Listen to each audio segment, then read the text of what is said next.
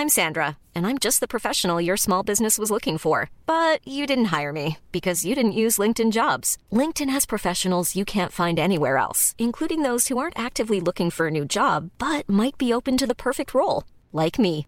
In a given month, over 70% of LinkedIn users don't visit other leading job sites. So if you're not looking on LinkedIn, you'll miss out on great candidates like Sandra. Start hiring professionals like a professional. Post your free job on linkedin.com/people today. Planning for your next trip? Elevate your travel style with Quince. Quince has all the jet-setting essentials you'll want for your next getaway, like European linen, premium luggage options, buttery soft Italian leather bags, and so much more. And is all priced at 50 to 80% less than similar brands. Plus, Quince only works with factories that use safe and ethical manufacturing practices. Pack your bags with high-quality essentials you'll be wearing for vacations to come with Quince. Go to quince.com slash pack for free shipping and 365-day returns. Herzlich willkommen bei Pool Artists.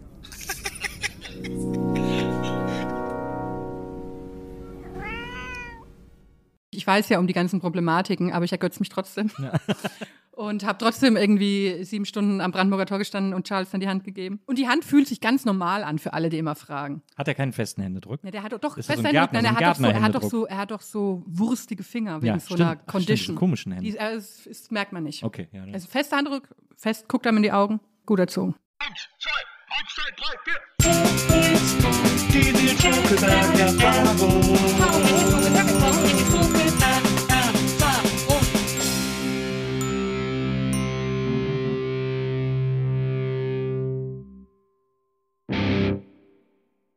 Hallo, liebe NBE-ZuhörerInnen, herzlich willkommen zu einer neuen Folge der Nils Bokelberg-Erfahrung und ich freue mich auf die heutige Folge, wie auch ihr euch freuen solltet. Das klingt fast wie im Vater Unser, ist doch auch, äh, da gibt es doch auch so eine, äh, naja, egal. Ihr solltet euch freuen, denn heute habe ich einen fantastischen Gast. Sie war schon mal hier in diesen heiligen Hallen bei einem anderen Podcast, den ich nämlich mit Maria früher gemacht habe. Wiedersehen macht Freude. Heute freue ich mich sehr über das Wiedersehen, denn äh, heute reden wir nur über sie und es gibt einiges zu bereden. Sie ist eine fantastische Autorin, Kolumnistin, Podcast-Kollegin und Hundemama und ich freue mich tierisch, dass sie heute hier ist. Herzlich willkommen, Anja Rützel. Hallo und danke für die Einladung. Ich, Was du meintest war, wie auch wir vergeben unseren Schuldigern. ja, genau. Das ist doch dieses, was, Jawohl. ich weiß gar nicht, was für eine Zeitform ist, aber ist Nein, nein, nein. Ich habe sofort diesen Gesang. Fu- Futur Amen, Futur Vergeb 3. uns unsere Schuld, wie auch wir vergeben unseren Schuldigern. Genau. Mist, die Klosterschule sie ist nicht rauszuprügeln. Ich gehe manchmal noch an Heiligabend in die Kirche mit meiner Tochter, also um quasi die Bescherung Mhm. Ich vorzubereiten. wollte gerade sagen, um Bestimmung abzugreifen. Genau, ja, einfach. genau. Mhm. Und wenn dann das Vaterunser kommt, versuche ich das immer so mitzusprechen, als würde ich es meinen. Und das erntet böse Blicke in der Ja. Kirche. Alle, Interessante Taktik. ja, Ja, man ja. verfällt in so einen Singsang und macht sich gar nicht mehr bewusst, was Nee. man da spricht. Das ist so Muscle Memory im Grunde ja genommen. total. Und wenn man mal so versucht, die Worte so auszusprechen, dass man die Bedeutung auch erfasst, dann ist es gleich ein ganz anderes. Beängstigend stelle ich mir das Fast vor. Ja. beängstigend manchmal. Ich bin aber dann auch so, dass ich bei den Liedern, die dann gesungen werden, also versuche so zweite Stimmen zu finden, während ich sie singe, macht man sich auch sehr unbeliebt Ja. mit. Zu ambitionierte Kirchenperformance. Es findet man keine Freunde. Also du, ähm, äh, fang einfach mal, wir, wir werden heute so ein bisschen wild hin und her schießen. Du kommst ja aus Würzburg, du bist in Würzburg. Nee, äh, ich bin in Würzburg nur geboren. Ah, ja. Ich komme aus Burgsinn, einem Ah. kleinen Dorf im Sinngrund. Ach, Ja, Mittelsinn, Obersinn, Burgsinn. Äh, Ja. Blödsinn, kann man Ja. dann immer noch sagen. Genau, da, da komme ich her. Ähm, Gerade noch Franken an der Grenze zu Hessen. ah, also quasi so ganz, ganz oben, ganz nördlich. Ganz nördlich. Ja, ja. ja, ja, ja verstehe. Weil jetzt, ich wollte mit dir so viel über Würzburg reden. Aber wir können ein bisschen über Würzburg reden, weil ich habe zwar ganz viel vergessen, aber Ja. ich habe da eine Weile auch gewohnt, weil ich da am Anfang studiert habe. Das war dann quasi so die erste Station, Genau. also so die erste große Stadt, um, Genau, um so wegzukommen von Stadt. zu Ja, ja, Hause. genau. Ja. Bist du auch ins äh, Airport gegangen in Würzburg? Äh, ja, am Studentenmittwoch. Ah. äh, äh, ich hatte so einen ganz ausgeklügelten Plan und ich, Ja. es ist ganz schlimm, ne, weil ich ganz viel vergessen habe, aber ich weiß noch, Montag war Labyrinth, ich war immer mehr Labby. ja, klar. Montag war Labyrinth, da war irgendwie, ich meine, war da Doppeldecker oder ich weiß es nicht. Da war auch, wo man irgendeinen Gutschein gekriegt hat. Ja. Nee, Dienstag war Doppeldecker. Montag war irgendwie so Grufti-Dings und wenn man lang genug geblieben ist, ging's aber. Ja. Im Labyrinth, Dienstags war Doppeldecker im Labyrinth, Mittwochs war Altbierparty im Airport, Donnerstag war irgendwas im Tirili. Oh, stimmt, Oha. Tirelli. Mhm. Ja. Und Freitag war Erholung. Und gab es damals schon das Zauberberg? Na, ja, ja. Zaubi, da, genannt ja, Zaubi, Zaubi. da wäre ich fast mal nebenan eingezogen. Neben Zaubi? Ja, neben Zaubi. Aber äh, als ich dann die Wohnung besichtigen wollte, stellte sich raus, sie hatte keinen Boden. Also nicht kein, kein, kein Teppichboden, sondern da waren einfach keine War Bretter. einfach ein Loch, oder? Ja, das war einfach so, so Estrich. Bohlen. Und dann musste, Ah, ja. er müsste halt noch die Planken verlegen. Und dann habe ich gedacht, nee. Ja, das, nee, äh, das ja. hätte, ich, hätte ich auch nicht gemacht. Aber ich, hab, ich, ich, bin, ich war. In, Aber was, genau, was hast du mal in Würzburg ge Nee, aber ich war in den 90ern so viel in Würzburg, weil, warum? Äh, weil äh, da gab es eben das Airport, ist ja so die berühmte Disco in, in Würzburg. Und gerade zu Techno-Zeiten wurde die ja sehr groß, weil dann Ja. alle auch da aufgelegt haben. Und da hatte jemand eine Bar, die nannte sich die Space Bar. Das war so eine ausgeflippte Bar mitten im, mitten im Airport. Und die wurde damals, der Barkeeper äh, hieß Peter. Den habe ich kennengelernt in Köln auf der Modemesse in den 90ern. Weil da war ja die sogenannte Interjeans. Damals gab es noch nicht Bread and Butter. Damals nannte man sowas, Name aber. Ja, damals nannte man sowas Oder der Interjeans. Interjeans. Die, Das, das, die Mode für junge Leute. gibt einem Geschmack auf die Zukunft. Irgendwie, finde ich so. Und da habe ich ihn kennengelernt, weil nämlich aus Würzburg super viele so Skate- und Street-Label kamen. Ah. Also Fresh Drive, Shoot und so, das kam alles aus Würzburg. Ah. Und äh, deswegen habe ich da dann so ein paar Würzburger kennengelernt, unter anderem Peter von der Spacebar aus dem Verstehe. Airport. Und der hat dann gesagt, komm mal ins Airport. Und dann sind wir äh, eine Zeit lang an sehr vielen Wochenenden nach Würzburg gefahren, um dann da zu feiern. Und waren dann eben auf der Afterhour immer im Zaubi. Im Zaubi. Ja, das, am Airport war das Schöne, dass äh, so alle zwei Jahre wurde verkündet, jetzt wird dicht gemacht Ja. für immer. Surprise. Äh, Dann jedes Mal im Frühjahr. Hm, da sind wir wieder. Äh, so. Und das, ja, nee, da war immer Halligalli. Da ist ja dann auch auf der Rückseite diese, diese Rock. Genau. Äh, dieses Wie hieß denn das nochmal? Das weiß ich gar nicht mehr. Man konnte dann durch so eine Tür immer Rockgarten oder durchgehen, so irgendwie in hieß es. Ja, dieses, genau. ja, ja. Und das hat das Airport sich irgendwann einverleibt. Und dann war da auch Ah. Techno. Und dann haben sie es irgendwann wieder abgestoßen, beziehungsweise behalten, aber wieder zu einer Rockdisco gemacht und dann wieder einverleibt. Also da ist eine Menge los. Im Würzburg. Geschichte des Airport. Ja. Wenn ich, also da können wir auch mal eine Doktorarbeit, können wir auch mal ran. Können wir jemand ran. Du hast in Würzburg studiert und hast dann gedacht, okay, ich habe jetzt, ich, also das, ich bin jetzt bereit für den nächstgrößeren Schritt. ich muss mich jetzt, ich muss jetzt mal große weite Welt sehen. Ich brauche mal, ich brauche mal so eine Stilveränderung, so eine Luftveränderung und bist von Würzburg nach Tübingen. Fast. Ja, also Oh, sachlich, nein, nein, sachlich richtig, Ja. aber der Beweggrund war tatsächlich so, dass ich recht unzufrieden war mit meinen Studieninhalten. Naja. Nein, also ich habe vieles so angefangen und Ja. immerhin noch bis zum Grundstudium durchgezogen. Und ich habe studiert Germanistik, Soziologie und Volkskunde. Und Volkskunde war halt leider wirklich Volkskunde. Was- also also das so waren so Nord? Nord äh, wie hieß es, eine hauskundliche Wanderung in Nordbayern, solche Seminare. Wirklich? Und so ein Seminar, weiß ich noch, mit Exkursion, die Tiroler sind lustig, Überprüfung eines Stereotyps, wo ich so dachte, klingt mega. Und dann sind wir so nach Südtirol auf Exkursion gefahren und haben aber nur Kirchen besichtigt Ja. und das Louis-Trenker-Museum, äh, wo ich hört dann dachte, jetzt reicht's. Ist so, jetzt ist Schluss. Und dann wollte ich eben nach Tübingen, weil man da Rhetorik studieren kann Ja. Und empirische Kulturwissenschaft, wo ich so dachte, das ist doch ein bisschen mehr das, was mich interessiert. Aber was ist denn empirische Kulturwissenschaft? Ist sozusagen Statistiken über alles Kulturwissenschaftliche. Nee, nee, gar nicht. Im Gegenteil. Das ist so richtig so quasi teilnehmende Beobachtung am Alltagsgeschehen. Ah, ja. Also so ein, mein erstes Seminar dort war die Kulturgeschichte der öffentlichen Toilette. Mhm. Und das ist ein, das gewinnt für mich gegen hauskundliche Wanderung in Nordbayern. Doch Erstmal deutlich. Ja, ja, erstmal ja. Und, äh, und das war Außer man macht da dann auch Exkursionen. Dann ist es vielleicht. Haben wir auch gemacht. Also wir haben so ein äh, großes Forschungsprojekt dann gehabt über Tanzkultur, Ja.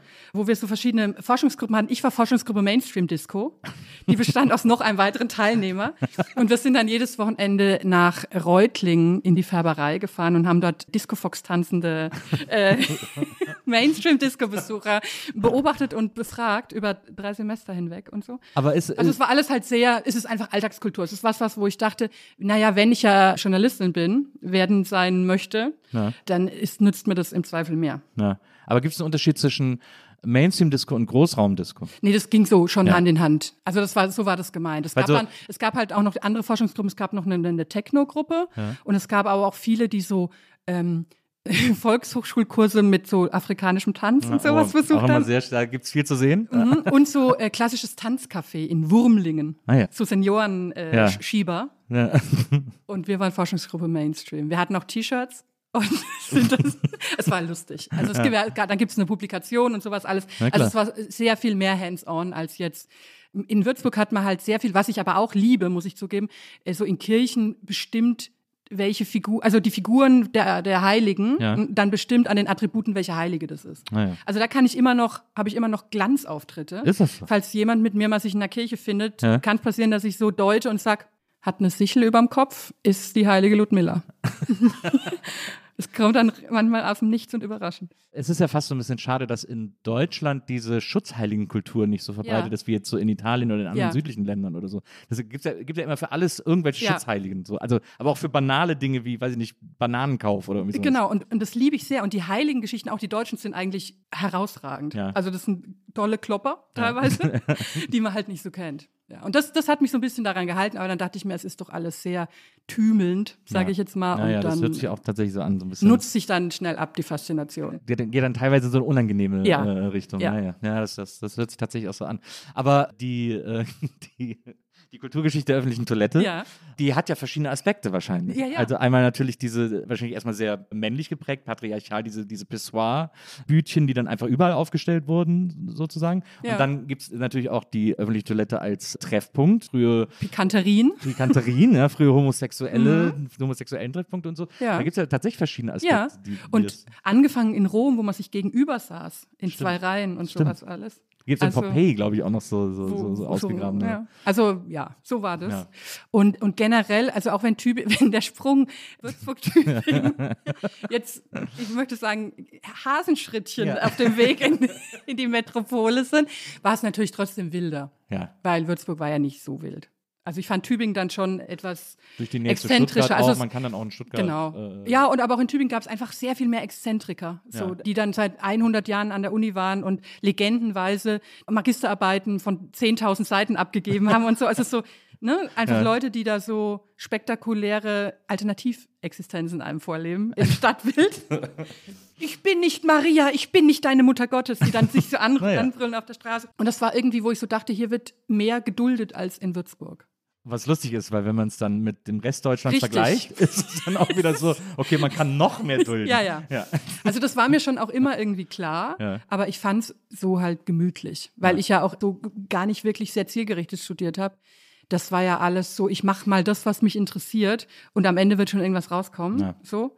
Aber gab es denn irgendeine Vorstellung, was du damit Ich wusste willst? immer, also ich hatte nie eine andere Idee als schreiben Ja. oder und Journalistin sein. Und woher so. kam die Idee, Journalistin zu sein? Die kam eigentlich daher, weil gut in Deutsch. Ist, so hieß es irgendwie. Es hieß ja immer, ja, die Anja ist ja gut in Deutsch. Ja. Hieß es ja schon immer so in der Grundschule.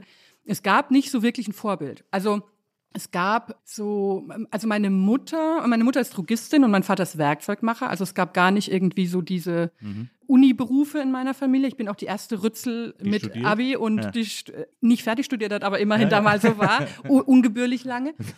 Und das war, äh, genau, und meine Mutter hat aber so, also das war, glaube ich, so die erste Inspiration, wo ich dachte, das ist ja cool, dass wenn man schreibt, dass einem dann Leute auch zuhören und man eine Stimme hat. Weil mein Vater hat in so einer Altherrenmannschaft Fußball gespielt. Und da gab es dann so gesellige Abende mitunter.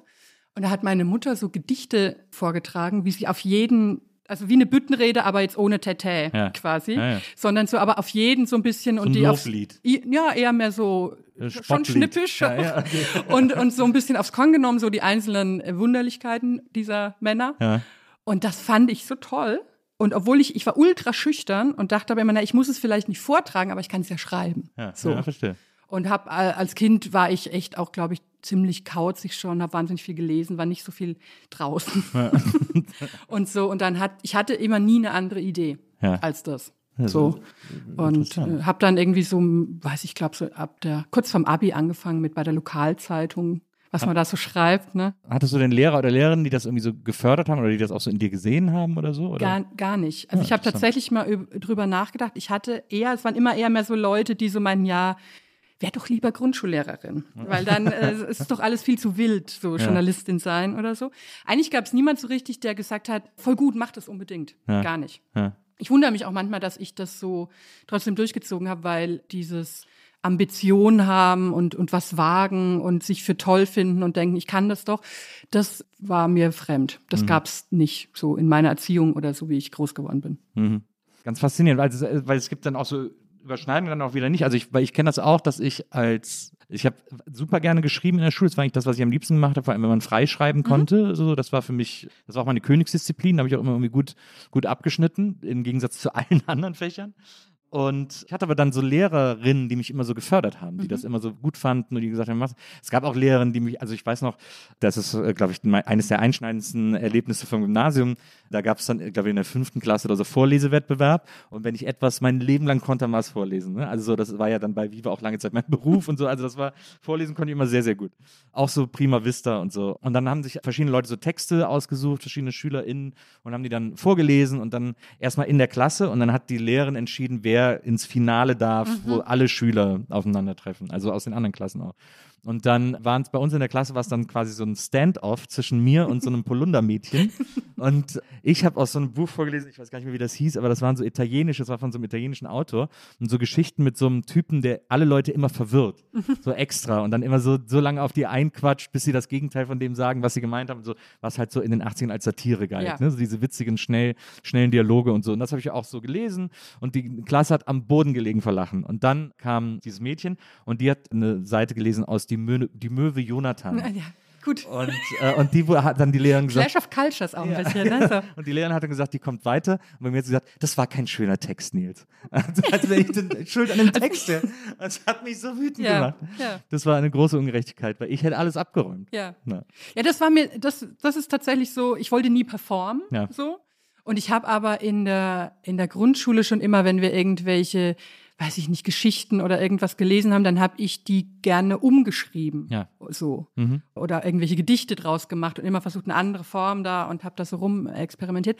Aber ich glaube, woher das kam, das kam irgendwie ganz viel so aus mir selber raus, glaube ich. hattet, ihr denn, hattet ihr viele Bücher zu Hause? Warst du- Nee, gar nicht. Null. Also nicht null Bücher, aber, aber also ich habe halt sehr viel, ich wurde auch, also ich, da wurde ich sehr ge gefördert tatsächlich. Ich durfte alle Bücher haben, die ich wollte und, und sowas alles, aber es war jetzt nicht so, ich kenne nicht das Bild meiner Eltern lesend im Sessel oder so, gar nicht. Wir haben so ein Bücherregal Mhm. gehabt, ein groß, aber meine Eltern lesen kenne ich auch nicht. Also das war so ein bisschen. Deswegen bin ich aber auch heute, ich kaufe mir auch Bücher äh, und ich kaufe mir wahnsinnig gerne Bücher. Ja. Ich schaffe es auch, wenn ich immer die alle zu lesen, aber Ja. ich sage auch immer so, Bücher sind auch eine Art Möbelstück. Absolut. Inzwischen, also ist, ist auch diese, dieser, weiß ich nicht, dieser innere Druck, den man sich macht, ne? So dieses, ich muss das noch lesen Ja. und darf ich das jetzt kaufen und ich Ja. habe doch noch so einen großen Stab. Quatsch. Ja. Ich habe so ein bisschen das, manchmal die Ahnung, dass es über Osmose in einen reinsickert. Ja. Auch wenn das quasi nur physisch da ist und man die gar nicht liest, dann ist es nach einer gewissen Zeit ein bisschen so, als hätte man es auf eine Art gelesen. Man stellt sich ja sehr oft vor, wenn man es sieht und Richtig. überlegt, will ich es jetzt lesen und dann Ja. erfasst man da eigentlich schon die Ja. Hälfte des Inhalts. Ja. Wichtig ist auch, ganz viele Bücher immer mit sich rumzuführen, Ja. wenn man in Urlaub fährt. Ja. Ich, ich war jetzt zwei. Wochen im Urlaub und habe, äh, glaube ich, vier Bücher dabei gehabt. Und das ist ja noch human, muss man sagen. Ja, und naja, sag mal mal, und halt noch so ein Reiseführer über äh, Orte, wo es spukt. In der Gegend.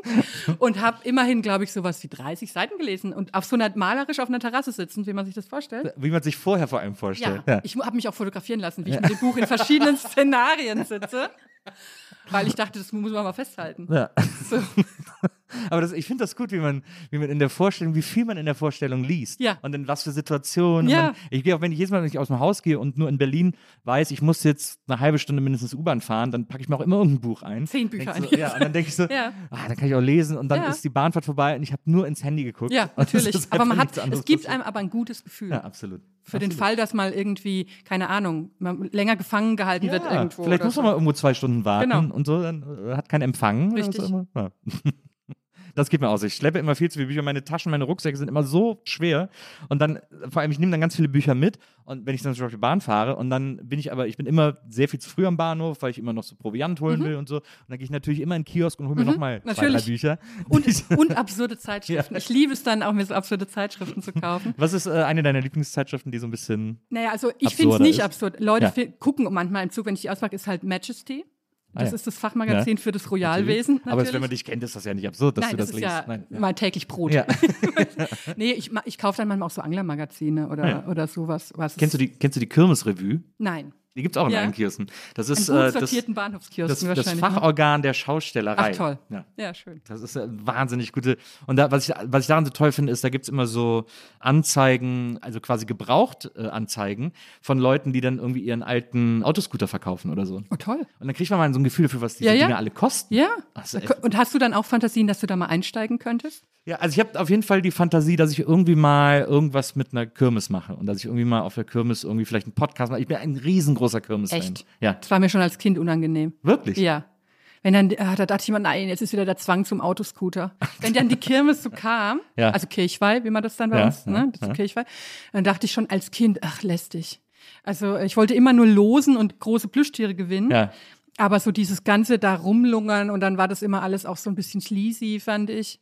Das war nicht so meine Welt. Also das, das Sleasige fand ich schon immer gut, weil, ich, weil mich das fasziniert. Mhm. Ja. Äh, aber ich bin dann auch, ich, also ich musste jetzt auch nie Autoscooter fahren, ich bin noch nie auf Dinger, die so, sowas wie so diese große Schiffsschaukel oder sowas, weil ich das nicht mag, wenn Dinge an der gleichen Stelle sich bewegen. Also ich mag Ah ja, mhm, Achterbahn, weil ich quasi einen Weg habe, aber ich mag nicht auf einer Stelle hin und her geschleudert zu werden, sozusagen. Ja, Achterbahn finde ich auch wieder gut. Ich war einmal unterwegs für so eine Geschichte mit einem Achterbahnverein, Ja. den Coaster Friends.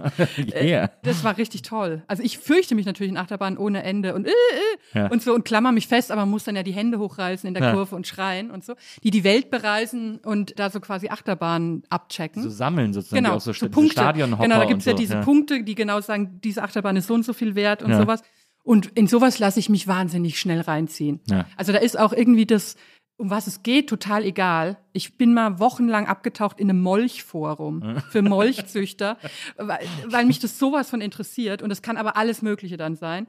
Und da will ich dann auch immer kurz dazugehören. So und, red, und stell mir dann auch immer vor, wie ich dann selber Bassins voller Feuer, Feuerbauchmolch. ja. Das macht ja auch, ich, aber das, das, das kann ich total nachvollziehen, es macht ja viel mehr Spaß, sich als Teil von etwas Ja. äh, vorzustellen, als, als irgendwie nur von außen drauf zu gucken. Ja, also ich glaube, es geht so damit einher, dass ich ja schon wahnsinnig gern alleine bin Mhm. und das sehr, sehr genieße als Lebensentwurf, aber dann doch immer so das zeitweilige Andocken an solche festen Communities, wo man denkt, irre, die haben da heimlich und unbemerkt von der Restwelt sich sowas, so eine Gegengesellschaft aufgebaut. Da will ich mal kurz gucken, ob ich mich so ein bisschen reinschlänzen kann.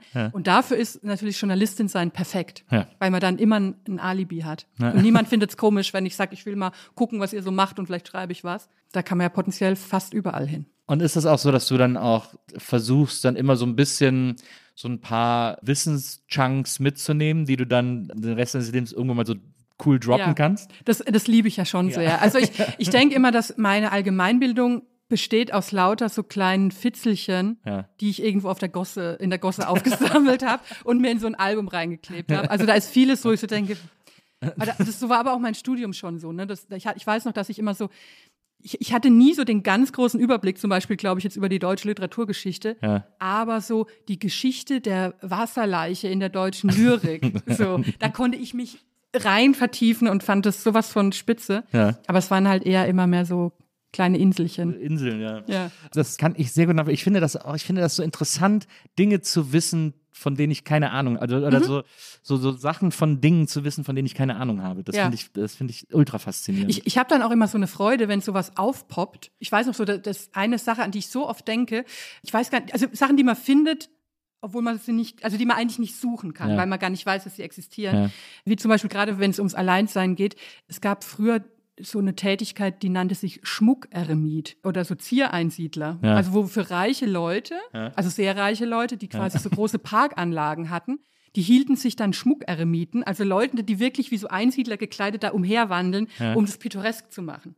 Die wohnten dann in so künstlichen Höhlen, Ja. damit, wenn dann die Reichen so umherwandeln, denken, ach, der Einsiedler. Da, das Wirklich? sitzt, ja, wirklich. Wie so in der, in der Parkkulisse. also performatives Genau, Einsiedeln. genau. Damit, damit die sich dann erbauen können und dann quasi kurz mal gedanklich in die Rolle schlüpfen können. Ach, Ach, und ich, ich meine, allein der Begriff Schmuck. Ja, ja. Einsiedler ist halt einfach wahnsinnig, wahnsinnig Wahnsinn. gut. Und angeblich sind das sogar die Vorläufer, gibt es eine Theorie des Gattenzwergs. Das ist aber ja, das ist ja ein, mit einer der besten Jobs aller Zeiten. Oder? Mhm. Schmuckeremit. Toll. Du, musstest, du durftest halt nicht äh, Haare schneiden, nicht Fingernägel Ja, schneiden und Ja, so, ne? Musstest da immer so ein bisschen umhergehen, Aber äh, wann mit dem Stundenglas. Ja. Da wird man schon mal dafür bezahlt, das nicht zu machen. Oder? Das ist ja wirklich. Traumhaft. Ja. Ja. ja, fand ich auch gut. Ja, und solche Dinge, da kann ich mich halt dran ergötzen ohne. Ende. Also, dass, ich, dass dieser Job nicht erhalten hat, dann Ja. gäbe es heute vielleicht sogar Castingshows dafür oder so. Also das, Deutschland sucht den Schmuckeremit. das sind so, was einem die Berufsberatung verschweigt. Mir hat ja die Berufsberatung Ja. legendär in der, also kurz vorm Abi irgendwie in der, in, oder in der zwölften Klasse kommt dann immer die Berufs, kam immer so die Berufsberatung bei uns in der Schule, legendär empfohlen, Hebamme zu werden. Und ich, ich ich hab's echt nicht mit Kindern. Also gar nicht. Wirklich nicht. Und, das habe ich dann auch so vorsichtig angedeutet und gesagt, ich bin halt schon gut in Deutsch und so, ne? Ja. Ich würde da vielleicht, meinen sie, nein, nein, nein. Hebammen werden gebraucht. Nein, nein. Ja. Und das habe ich auch gedacht, weiß ich nicht. Aber da, da denkt man doch manchmal diese Beruf, BITS war das, glaube ich, Berufsinformationszentrum. Ja, richtig, wo man sich auch ähm, diese Heftchen schicken lassen ja, konnte genau. über, die, über die Berufe. Wo man auch in so Ort, Aktenordner reingucken musste, was gibt es denn unter dem Buchstaben für Berufe? Da hatte man manchmal das Gefühl, dass so bei der Berufsberatung eher beraten wurde, was gerade gebraucht genau. wird, anstatt was diese Person vielleicht gut kann. Und ich war wirklich so, nein, nein, ja. nicht, nicht Kinder. Bin ich schon Hebamme? Nein. war, die war ganz streng auch, diese ja. Frau. Also die wollte mir, die hat aber auch eine, eine Klasse höher, der hat, da hat sie einer, da gab es so eine äh, Schönheitskönigin, die ja. quasi so diverse Schönheitsmisswahlen schon im Landkreis gewonnen hatte. Der hat sie geraten, Bergsteigerin zu werden. Also die okay, war, wow. also die vielleicht hat ja den Raum aber, gar nicht gelesen. Also, aber irgendwie im Nachhinein auch wieder cool. Ja. Sehe ich mich auch wieder so ein bisschen wie ich als mürrische Berufsberaterin einfach so die Träume junger Menschen zerstören. Sag, du wirst jetzt Vielleicht war das ja eine Schmuckberufsberaterin. Ja, vielleicht. weiß nicht so richtig, einfach was so, dazu, da nee. wird halt gebraucht. Genau. Ja, schon ulkig. Das, ich, also ich weiß nicht mehr, was sie mir bei der Schule geraten hat, weil ich wollte eigentlich, als ich zur Schule ging, immer Schauspieler werden. Deswegen mhm. wird, wird sie mir da wahrscheinlich gar nicht so viel geraten haben. Aber ich weiß noch, als ich bei Viva war und dann bei Viva fertig war, da war ich auch kurze Zeit arbeitslos nach Viva, bevor ich dann zum DSF äh, gegangen bin. Und dann habe ich mich auch beim Arbeitsamt äh, gemeldet, arbeitslos gemeldet. Und dann hatte ich natürlich auch immer so Termine da mit der. Und ich kam gerade von Viva, ne? Ich habe gerade ja. vier Jahre bei Viva moderiert. Ja. Und dann sitze ich da so vor der und ich hatte ja auch die Schule damals abgebrochen und so. Und dann hat er gesagt, was wollen Sie denn jetzt machen, Herr Bokelberg? Und dann habe ich gesagt, naja, also eigentlich will ich Wetten, das moderieren. und dann sagt die Frau im Arbeitsamt zu mir, aber wollen Sie nicht vorher Abitur machen? Das ist aber hübsch. Ja. ja. Das war schön, die war sehr verzweifelt. Ja. Das war, sie war aber sehr niedlich dabei. Ja, irgendwie. Die hat schon geahnt, dass sie da jetzt nicht viel, dass, das nicht, dass wir nicht sehr lange zusammenarbeiten. Ja, aber sie wollte, werden. dass du zumindest ne, ein Fundamentchen dir errichtest. Na, absolut. Das hat mir, das hat mir gut gefallen.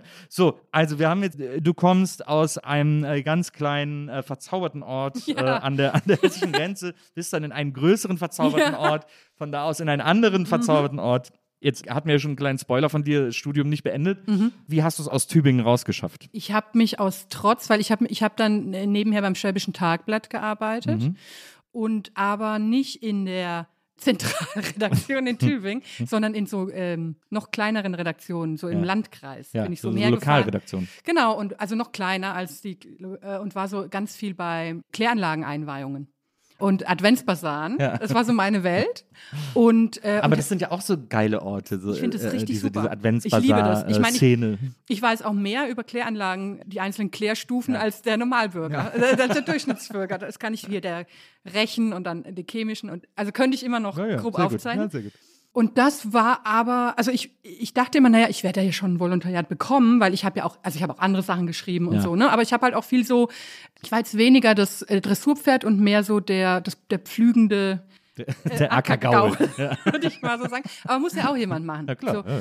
Und war dann aber nicht so. Ich habe dann kein Volontariat gekriegt und war darüber recht entsetzt. Konsterniert. Ja, ja. konsterniert geradezu und habe mich aus Trotz dann beworben bei den Stuttgarter Nachrichten. Die die Konkurrenz zum Schwäbischen Tageblatt ja, Also die halt die größere Regionalzeitung waren, ja. aber die halt zumindest, sag mal mal, was die die Ideologie angeht, ja. schon nicht das wilde Schwäbische Tageblatt waren, do, doch deutlich konservativer und habe da sofort ein Volontariat gekriegt, mehr oder weniger. Und ja. habe dann eben beschlossen, na dann lasse ich jetzt erstmal das Studium sein und mach's dann fertig nach dem Volontariat, was man sich so einredet. Ja.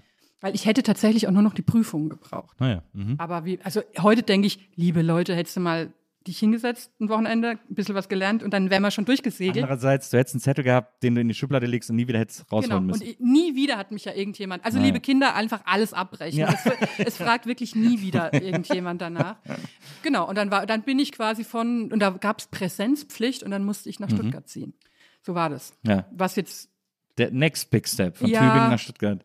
Ja, da Aber bin auch, ich ja kann man auch mit der kann man mit der S-Bahn umziehen sozusagen. Ja, ja, ja. Und ähm, und da bin ich dann für jetzt so im Rückblick ein bisschen zu lange hängen geblieben vielleicht. Ja. Da war ich dann äh, also ich habe das Volontariat gemacht und war dann anschließend habe ich eine Stelle bekommen als Redakteurin bei der Sonntagszeitung der Stuttgarter Zeitung Stuttgarter Nachrichten. Mhm. Und da durfte ich zwar na, ich weiß gar nicht, ob ich relativ viel machen durfte. Es war so ein bisschen schwierig. Einerseits ja, andererseits habe ich mir halt da viele, habe ich oft so Dinge gehört, wie wenn ich gesagt habe, wir müssten jetzt mal was über dieses MySpace schreiben. Ja. Da könnte ich doch mal eine große Seite 3 darüber schreiben, was das bedeutet. Ja. Dann habe ich dann oft in der Themenkonferenz Sätze gehört wie, also meine Oma kennt es nicht. Ja. so war da halt der Vibe, Ja, sag ich mal. Und da war so ein bisschen, da habe ich mich ganz oft nach Hamburg gerettet, so wochenendsweise zum Aufheitern. Ja. Hamburg war immer so die Stadt, wo ich dachte, Mensch, da wäre alles gut vielleicht. Ja. Und dann habe ich so für mich beschlossen, um den Arsch hochzukriegen, die erste Sache, die ausgeschrieben wird, die erste Redaktionsstelle, die ausgeschrieben wird in Ha- Hamburg, da bewerbe ich mich. ja. Die erste war dann FHM. Ich weiß nicht, ob du das noch kennst. Oh ja, stimmt. Das, der, das sollte die Konkurrenz zu, zu GQ sein. Ja, es war aber ein sogenanntes Busenmagazin, Ja. muss Ja, man ja. wirklich sagen.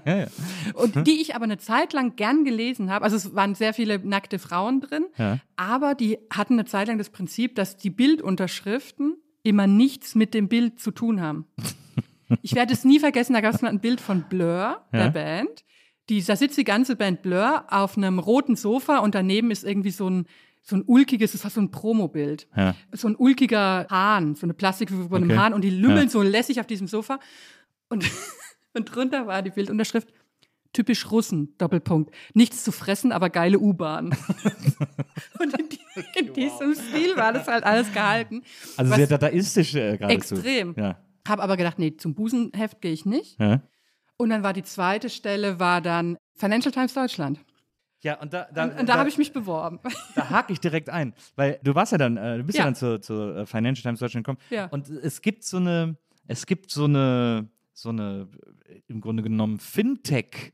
Fin- und Tech-Linie durch deine Biografie, Ja. durch deine Schreibbiografie, die sich Ja. da so durchzieht, die äh, heute äh, vielleicht gar nicht mehr vielen Leuten bewusst ist oder die viele gar nicht kennen, aber also ähm, Financial Times, Business Punk, Gründergeneration, dann Business, äh, wie heißt Business Times? Nee, äh, Business Insider. Gründerszene. Ähm, wie bitte? Gründerszene. Business Insider genau. nicht. Also Gründerszene, heute Business, ja, ja. die haben das Ja, dann ja. aufgekauft, genau, und sich einverleibt. Genau, Gründerszene und so. Also, Und äh, Wired. Und Wired, wollte ich gerade sagen. Editor at Large bei Wired Jawohl. auch noch. Also dieses ganze Finanz- und Tech-Gedöns, da äh, hast du schon auch immer so deine Finger drin. Ja, komisch eigentlich. ich, wenn das mein Steuerberater, der, der, der, der weint, der bricht in Tränen aus. Deswegen habe ich, Ähm, mir- hab ich mir die Frage aufgeschrieben, ob du vielleicht reich bist, weil Nein. du, weil du dich so mega mit diesem Zeug auskennst, aber das immer so unter Radar diesem, hältst. Ich kenne mich null mit diesem Zeug aus. Ich kenne mich wirklich, und es ist überhaupt gar keine Koketterie. Ja. Ich wäre die Erste, die sagt, ich bin Finanzgenie. Null. Okay. Ich Bin hab mir ein bisschen das- beruhigt, Nee, wirklich null, sogar im Minusbereich. Also ich, ich verschleuder Geld, das ist Die nur Leute so machen das Gegenteil von dem, was du ihnen Wirklich. rätst. ne? Also es ist, äh, nein, nein, ich habe ja immer nur so Sachen gemacht. Also ich habe mir immer eingeredet, es wäre gut, dass ich gar keine Ahnung habe, Ja. weil ich dann die Leute, über die ich geschrieben habe, anders befrage. Also ich habe ja auch, also ich habe eher so Porträts und sowas Mhm. geschrieben, so bei der Financial Times und war dann so zum Beispiel mit so einem Chef von so einer ganz großen Beraterfirma im Zoo, weil der eigentlich Zoos liebt. Ja. Und ich glaube, wenn ein anderer Kollege gegangen wäre, der wirklich Ahnung hat, dann hätte der den trotzdem so über Business gefragt. Ja. Aber ich habe mit ihm halt nur über Giraffenbabys geredet. Ja. Und dann habe ich mir eingeredet, dass das dann ja doch nochmal einen anderen Blick auf die Leute so schafft. Aber es ist natürlich endlich, was man mit dieser Expertise da erreichen kann. Und dann dachte ich auch irgendwann mal so, jetzt ist mal Schluss. Ja. Also ich, ich kam mir schon oft vor so Felix Krull, Ja, also verstehe. Kantinengesprächen. Imposter. Ja. Äh, Impostermäßig. So die erste, aber auch ich war halt auch ein Imposter. Also das muss man halt auch wirklich mal sagen. Es war jetzt nicht nur eingebildet. So die ersten drei Monate, weiß ich noch, bei der FTD in der, bei, in der Kantine. Ja. Also die Kantine war fast noch schlimmer als Redaktionskonferenz, weil ich mir dachte, Gott, ich kann überhaupt nicht mitreden, was die da reden. Bis ich so ein paar Freunde gefunden habe, die auch gesagt haben, ja, ja. Ja. Konntest dich da nicht irgendwie so dann in so manche Themen so ein bisschen mehr reinfuchsen, als es, äh, wenn es nicht gemacht hättest? Ein bisschen, na, das stimmt eigentlich auch nicht. Das stimmt nicht. Also ich, ich äh, hab, ich war ab jetzt noch irgendwo in der Schublade so eine Zeichnung auf so einem DIN A4-Blatt, wo mein direkter Bürokollege, mit dem ich, also wir haben zusammen so die letzte Seite gemacht von der Financial Times, die ist out of office und das war so ein bisschen, wir haben immer gesagt, wirtschaftsvermischtes. Also Also so wie die Kinderseite in der Brigitte, wo, man die, wo man die Maus finden muss. ein bisschen so, Ja. weil da, da gab es dann zum Beispiel immer so die Rubrik Die gute Frage, wo wir so tagesaktuelle Nachrichten genommen haben. Also zum Beispiel, wenn wenn es hieß, der Wirtschaftsminister muss eigentlich gehen, aber er klebt an seinem Stuhl. Ja. Wenn das so irgendwo gesagt wurde, dann haben wir angerufen bei so einer Firma für Lösungsmittel und haben gesagt, was macht man denn, wenn jemand am Stuhl Ja, festklebt? okay, verstehe. Ja. Die Art. Ah, ja. Ja. Als es so losging mit, der großen, mit dem großen Finanzcrash, Ja. Hat mir mein Bürokollege auf einem DIN A4-Blatt mit so Strichmännchen das aufgemalt, Ja. wie das ist. Und wenn dann die Bank und dann so, weil ich es einfach nicht gecheckt habe. Man muss es einfach so sagen. Ich habe gar keine Ahnung. Es ist auch nicht so, dass, also es sind so Sachen, die rauschen durch mein Gehirn durch. Ich habe mir viel angelesen Ja. und wusste das dann für jetzt den Moment oder den Artikel. Und dann wurde das aber einfach wieder detoxartig aus meinem System rausgeflasht. Ich habe das auch so, dass ich, ich lese manchmal so Bücher von Dingen, die ich nicht verstehe oder von denen ich keine Ahnung habe. Manchmal auch tatsächlich sehr expertisenlastige Bücher, wo es dann quasi noch kompliziert ist. Und ich denke dann immer, lies einfach weiter, auch wenn du es gerade nicht checkst, weil irgendwas bleibt auf jeden Fall hängen. Funktioniert eigentlich nicht, glaube ich. Nee. Aber Also ich lese es dann trotzdem zu Ende. ja. Ich, ich habe dann einfach ein ganzes Buch gelesen, in dem ich nichts verstanden habe. Also ich habe da wirklich so, ich glaube, ich habe da so einen Mechanismus im Gehirn, wo einfach die Klappen zugehen. Ja. Also sobald was mit Zahlen kommt, Ja. was auch gar nicht, am Ende ist es ja gar nicht so schwer manchmal. Keine Chance. Ja, Ich denke, ich spare einfach Platz für andere Dinge, wie Schutz, Sch Schmuckeremiten und Ja, für die, für die wirklich wichtigen Dinge. Ja. Aber das, ich fand das so erstaunlich, also weil. Ja, ich finde es im Nachhinein auch sehr erstaunlich, Ja. ehrlich gesagt. Ach, dass das funktioniert hat. Ich hatte ja gar keine, also als ich mich da beworben habe bei der FDD, ich hatte ja gar keine entsprechenden Texte. ja. Ich weiß noch, dass ein- ich habe so wilde Texte hingeschickt und ein Text, da war gerade so die First Wave of Doodle. Also äh, quasi diese ganzen Hunde, die neue Hunderassen, die entstehen, wenn man Pudel einkreuzt. Ah, ja. Labradoodle Okay, und so weiter. Und, Wow. und das war da die First Wave, weil Jennifer Aniston das extrem befördert hat. Okay. Und ich weiß den ersten Satz aber noch von diesem Text, der hieß nämlich, wenn Sie jemand auf der Straße fragt, hallo, wollen Sie einmal meinen Schnudel sehen? Dann sagen Sie nicht nein. Und deswegen ist das der Beleg, dass die FDD viel cooler war, als man dachte, weil die haben mich halt eingeladen nach diesem Schmarrn. Aber, genau- aber, da- aber da sieht man ja schon, da sieht man ja schon früh, dass das Thema Tiere Ja. äh, für dich schon immer ein Türöffner, ein Tier und ein, Türöffner ein Tier- und. Türöffner, ja. Ja. ja. Die lieben Tiere. Haben denn diese Sachen jetzt, die dann quasi auch danach noch kamen, also Gründerszene, Businesspunk etc., waren das immer alles so Folge, also hat, sich, hat das eine mal das andere ergeben? Ja, also Business Punk war quasi die logische Folge aus diesem Out of Office, weil das habe ich zu- zusammen mit eben meinem äh, Bürokollegen Nikolaus Röttger, wir haben das erfunden bei so einem Ideenwettbewerb bei Corona. Und ja, in überdrehter, oh, in, in überdrehter Stimmung, mal so nach Feierabend, ach, Ja. jetzt reichen wir auch noch was ein, Ja. so und waren dann doch recht überrascht, als die uns zusammen machen lassen, so. Und nee, also die Gründerszene war ein bisschen so eine Verlegenheitslösung, weil ich, also dann hat die FDD wurde ja dicht gemacht, Mhm. wegen überschaubarer Erfolge. Das fand ich aber auch goldig im Nachhinein, oder? Wenn du sagst, du bist ein Wirtschafts-, äh, eine Finanzzeitung, Wirtschaftszeitung und machst aber nur Verluste die ganze Zeit, seit Anbeginn der Zeit. Und dann hatte ich die Wahl, ich hätte bei Business Punk bleiben können. Und ich wollte aber einfach frei sein und nach Berlin erstmal. Und dann war aber, dann hat eben mein ehemaliger Kollege da ähm, Gründerszene übernommen. Und dann habe ich gedacht, ich versuch's mal und habe aber nach drei Monaten gesagt, das, ich kann es nicht, ich will's nicht mehr jetzt. Ja. Dieses weg, hinfort. Und da habe ich dann ja auch schon für den Spiegel diese Fernsehsachen gemacht Mhm. und war dann frei.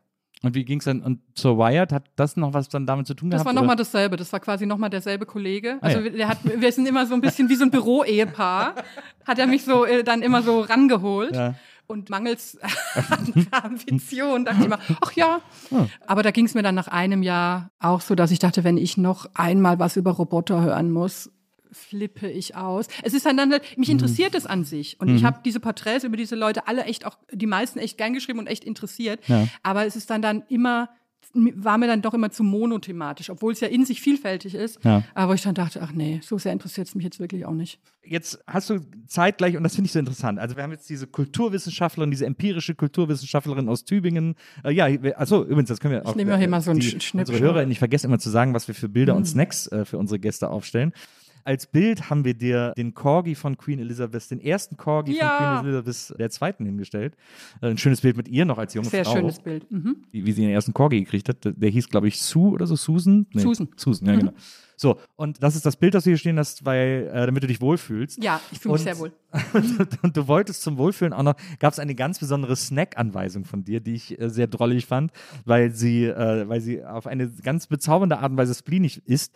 Du wolltest nämlich Erdnussflips haben, aber wir mussten sie gestern schon aufmachen, damit sie diese, damit sie dieses Pappige heute haben. Mhm. Damit es ein bisschen ziehen. ja. Ich liebe das, weil das ist für mich wirklich, das ist für mich, was für, was für Marcel Proust die Madeleine ist. Ja. Weil.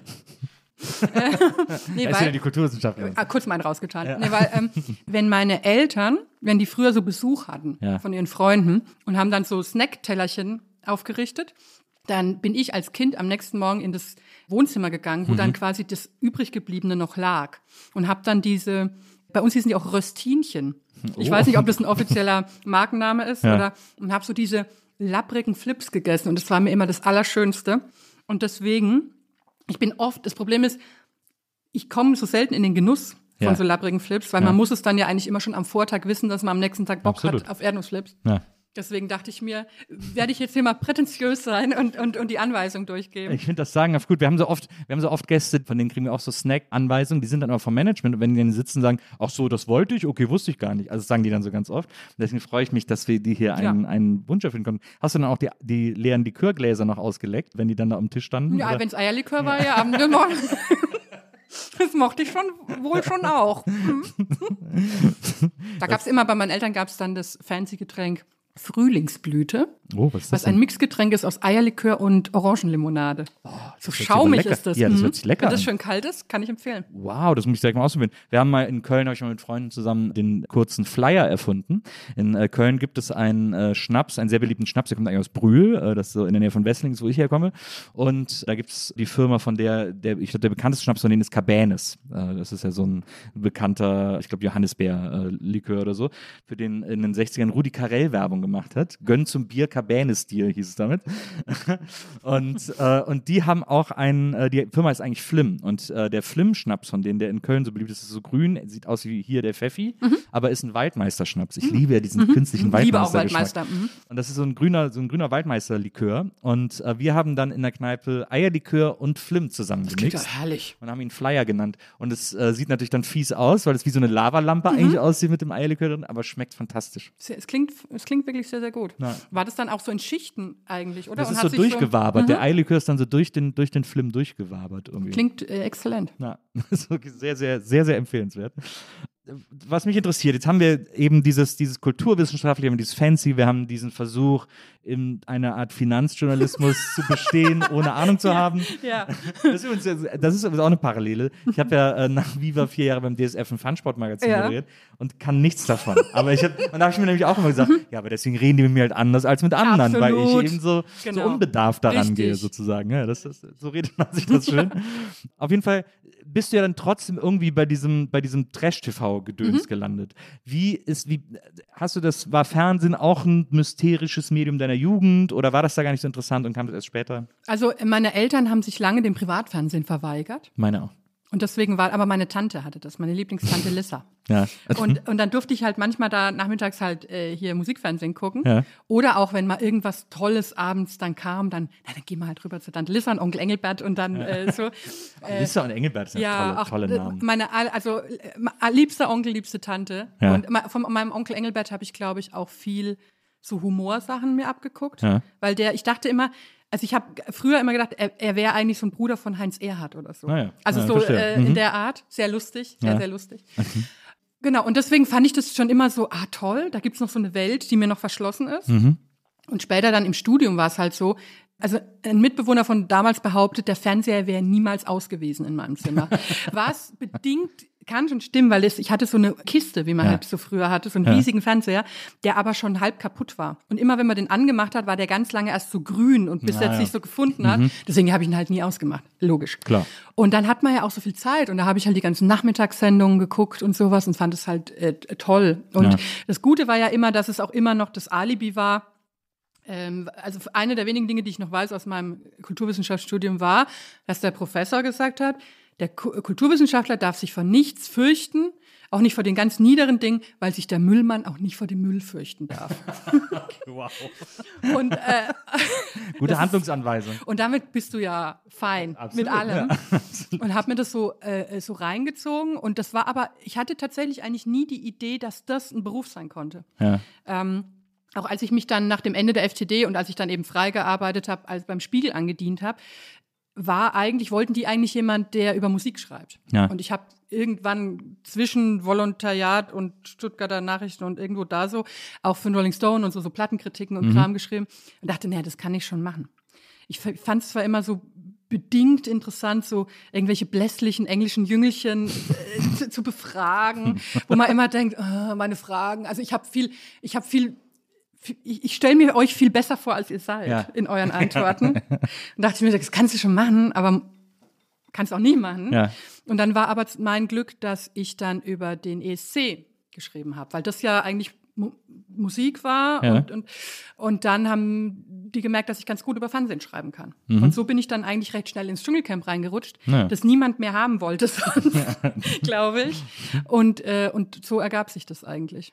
Das, Dschungelcamp, das erste Dschungelcamp ist jetzt auch schon, das ist ja 20 Jahre her. Ja. Nee. Ja, 20 Jahre. Ja, es war jetzt, war jetzt irgendwie, glaube ich, die Jubiläum, Krass, mich krass alles eigentlich. täuscht. Ja, ja, stimmt. Nee, 15 Jahre. Ja, 20 kann. 15. Ja. ja. ja. Ja, lass es, lass es 15 Ja, sein.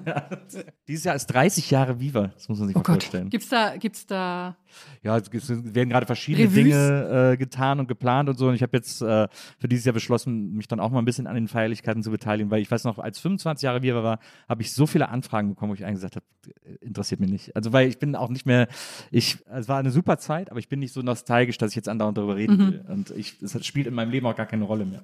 hattest du mal eine Anfrage fürs Dschungelcamp? Nee, für Promi Big Brother hatte ich mal eine.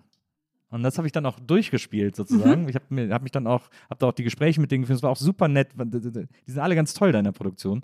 Aber ich habe dann am Schluss, ich habe dann, ich habe dann gesagt, was sie mir zahlen müssten, damit ich, damit ich mich überwinden könnte. Ja. Und da haben sie gesagt, das können wir nicht zahlen. Und ich gesagt, ja, dann kann ich es nicht machen. Okay.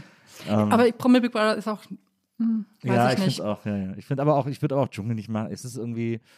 Ich habe ja ein Faszinosum für diese. Ich habe ja, bin ja sozusagen in der in der glücklichen Position, dass ich in solche Sendungen theoretisch überall mal Mhm. reinschnuppern kann, weil ich quasi das Level an Prominenz habe, das dafür Mhm. noch reicht oder das dafür irgendwie ähm, äh, erforderlich ist. Und äh, deswegen mache ich hin und wieder mal so Sachen, die dann so, wo ich, also ich mache gerne Sachen, wo ich nicht übernachten muss, wo ich nicht Gut, öffentlich übernachten natürlich muss. ein, ne? Ja, so. Aber ich habe zum Beispiel den, äh, den großen Kirmestest bei RTL mitgemacht. und, äh, weil ich liebe Kirmes und ich habe das eiserne Prinzip, alles, was äh, Hella und Hugo machen, sage ich blind zu. So, weil ich die einfach liebe und Ja. weil das Ikonen für mich sind und Ja. so. Und deswegen, da bin ich einfach sofort dabei. Und das haben die beiden moderiert und, ähm, und dann musste ich halt, und das war auf der Düsseldorfer Rheinkirmes eine Live-Show oder ich glaube live on tape.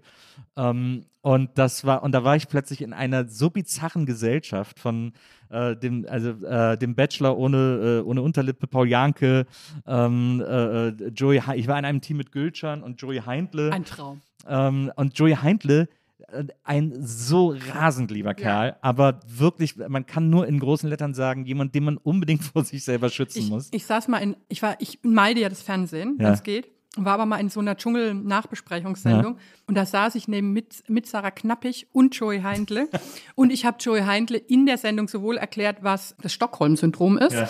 und was Alpakas sind. Ja. Weil er war, er glaubte nicht, dass es Al Alpakas wirklich gibt. Ja. Also ich fand ihn auch ne, wahnsinnig lieb, Ja.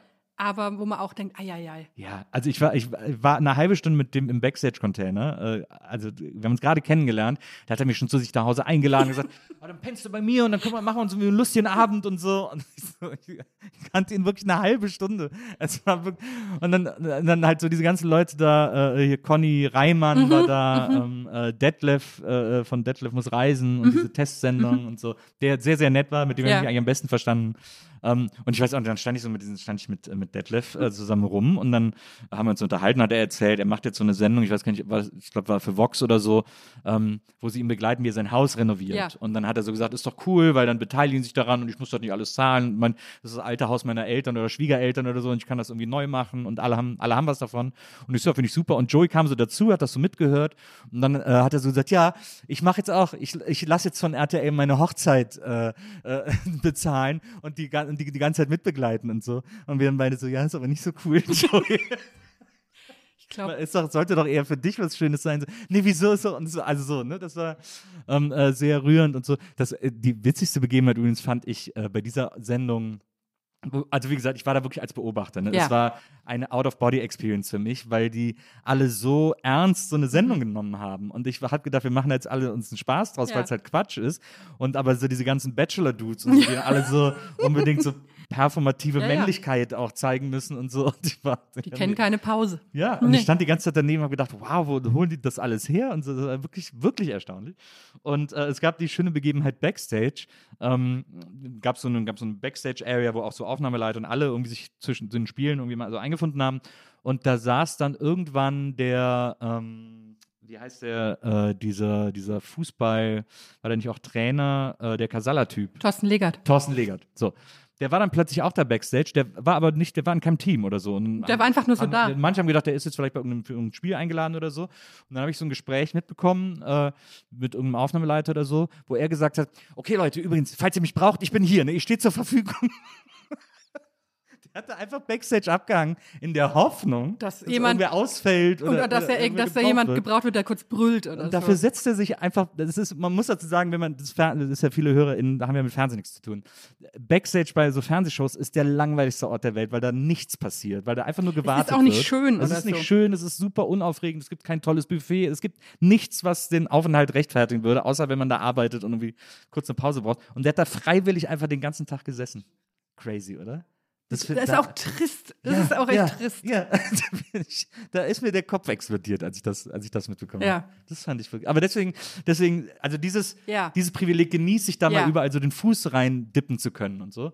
Ähm, und das mache ich dann auch gerne, aber ich bin dann auch, ich merke dann auch, ich habe das gar nicht mehr, was es bräuchte, um da auf dem gleichen Level wie die alle zu performen. Aber warum willst du nicht übernachten? Ich will nicht, dass man mich dabei, dass man mir dabei zuguckt, wie ich irgendwie penne und irgendwie nachts, weiß ich nicht, pupse oder, äh, oder pinkeln gehe oder so. Das, Ja. das, das finde ich irgendwie unangenehm, dabei beobachtet zu Ja. werden. Ich glaube, so schlafen, das fände ich noch, weil da würde ich noch denken, das ist jetzt noch der leicht verdiente Teil des Geldes. Ja. Ich glaube, ich, nee, ich, das ist lustig. Bei mir wäre es wirklich äh, andersrum. Ich glaube, tagsüber da mit denen allen abhängen, Mhm. ich, weil ich habe auch so eine Freude daran, dass Leute so sind. Ich bin da, ich bin gerne neben denen, höre denen gerne zu, wenn die mir erzählen. Ich finde das witzig Ja. und ich finde das irgendwie, äh, ich finde es immer gut, wenn mir Leute erzählen und ich die so beobachten kann. Da hätte ich gar kein Problem. Ja. Da würde ich, glaube ich, auch super funktionieren sozusagen. Aber das, was dazwischen ist, diese intimen Dinge, die ich nicht teile, da Ja. teilen zu müssen, das will ich. Das will ich irgendwie nicht. Weil ich, ich kenne viele, die sagen, ja, wenn ich da reingehen würde, würde ich dann nach drei Tagen jedem irgendwie ins Gesicht schlagen, aus, weil ich es nicht mehr aushalten würde, was sie für eine Kacke erzählen. Aber da bin ich sehr äh, genügsam. Das kann ich sehr lange aushalten. Ich finde ja, also weil ich werde ja gerne dann mal gefragt, wo ich denn mitmachen würde. Ja. Wo ich immer so denke, eigentlich nicht, also ich sehe da gar keinen Reiz. Aber ich sehe einen totalen Reiz darin zu sehen, das als nicht als Sendung zu betrachten, sondern als Sportart. Mhm. Und zu sagen, was sind die Regeln und wie musst du performen, um gut zu sein. Na, aber jetzt verstehe. nicht, nicht nur so, dass man sagt, man mogelt sich so durch, aber alle Zuschauer finden einen dann so semi, ja. sondern um das richtig, richtig gut zu machen. Es gibt da so, ich habe ja eine große Faszination für den US-Bachelor. Ja. Und da gibt's äh, da, da gibt's eine Wissenschaft drumherum. Also da gibt's ein ganz tolles Buch, How to Win the Bachelor. Und ähm, die genau sagen, in der ersten Runde musst du so sein, in der ersten Runde musst du so sein. Und dieses Mal haben sie es geschafft, also nachgewiesenermaßen, die Kandidatin, die das Buch gelesen hat, kam ins Finale. Mhm. Also die wurde bei den Dreharbeiten gesichtet, Ja. wie sie das Buch Das liest. ist ja geil. Und ähm, also wurde dann natürlich war nie zu sehen in, Ja, in, ja. im Edit logischerweise, aber es gibt halt irgendwie Beweise. Man konnte das auch immer irgendwie nachverfolgen ne? und sagen, das ist jetzt hier, macht sie den Ja, Spielzug, verstehe. ah, jetzt macht sie Unsicherheit und dann sagt sie aber, mm, I'm falling for you und so. Also richtig, richtig toll. Und das kannst du ja eigentlich bei jedem elaborierteren Fernsehformat kannst du ja so Regeln aufstellen. Und das ist das, was mich total fasziniert. Das, ich, das ist etwas, das, äh, das fand ich nämlich extrem faszinierend. Die beste Dschungelstaffel, äh, Per Kussmark. Ja. Per Kussmark, der hat nämlich eine geniale Strategie gehabt, weil das vergisst man immer, weil der sehr niedlich und drollig war und immer und auch sehr dann plötzlich zum Spielball dieses Hasses wurde. Aber der hat ja auch ganz viele strategische Mhm. Moves gehabt, wie diese eingenähten Ballons in seinem Kuscheltier und so. Und das ist doch, das ist doch genial Ja. gewesen. Ist es auch. Ja. Also das, das ist schon, äh, das finde ich toll. Und dann ärgere ich mich, also mein, ich sage das ja manchmal, da denken Leute, dass ich scherze, aber meine Exit-Strategie aus meinem jetzigen Dasein Mhm. wäre ja wirklich, ich wäre Beraterin für so Trash-Personal. Ja. Und würde, Gibt es das? Ich, es, die haben natürlich Management, aber äh, so wie ich das sehe, eher schlecht. Also ich, sehe da jetzt keinen, der so performt, wo ich denke, bravo. Ähm, aber ich würde dann wirklich so mit Flipchart und allem und sagen, pass auf, erste Folge machst du so, so, so und dies, das, das. Und dann üben wir das auch mit verteilten Rollen. Also so richtig ernsthaft. Ja. Und das, äh, das würde ich wirklich gerne machen. Also natürlich nicht lang. aber mal so ein bisschen und mal gucken, was da, was ist denn da rauszuholen. Weil ich glaube, aus, so wie ich die schon immer sehe, aus manchen wäre da, glaube ich, wenn man das Verständnis dafür überhaupt nur weckt, mehr rauszuholen als das, was jetzt geboten wird. Das ist ja, ich glaube, viele denken das ja auch, wenn die da reingehen, zu kurz. Die denken ja, ähm, also die denken schon performativ, aber ja, Ja. nicht, äh, die denken quasi nicht in Schnitt. Zu plump auch. Ja. Also zu eins zu eins mäßig und zu Sendezeit, Sendezeit. Aber die verstehen nicht gute Sendezeit, schlechte Sendezeit. Also das ist so, Leute, kommt mal ran hier.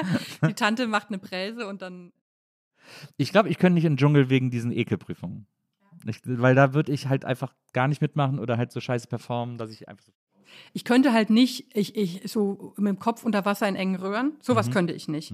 Und Höhe vielleicht auch nicht, aber ich, also ich würde halt nichts essen, weil dann sagst du halt, ja, bist halt Vegetarierin, so ist es halt.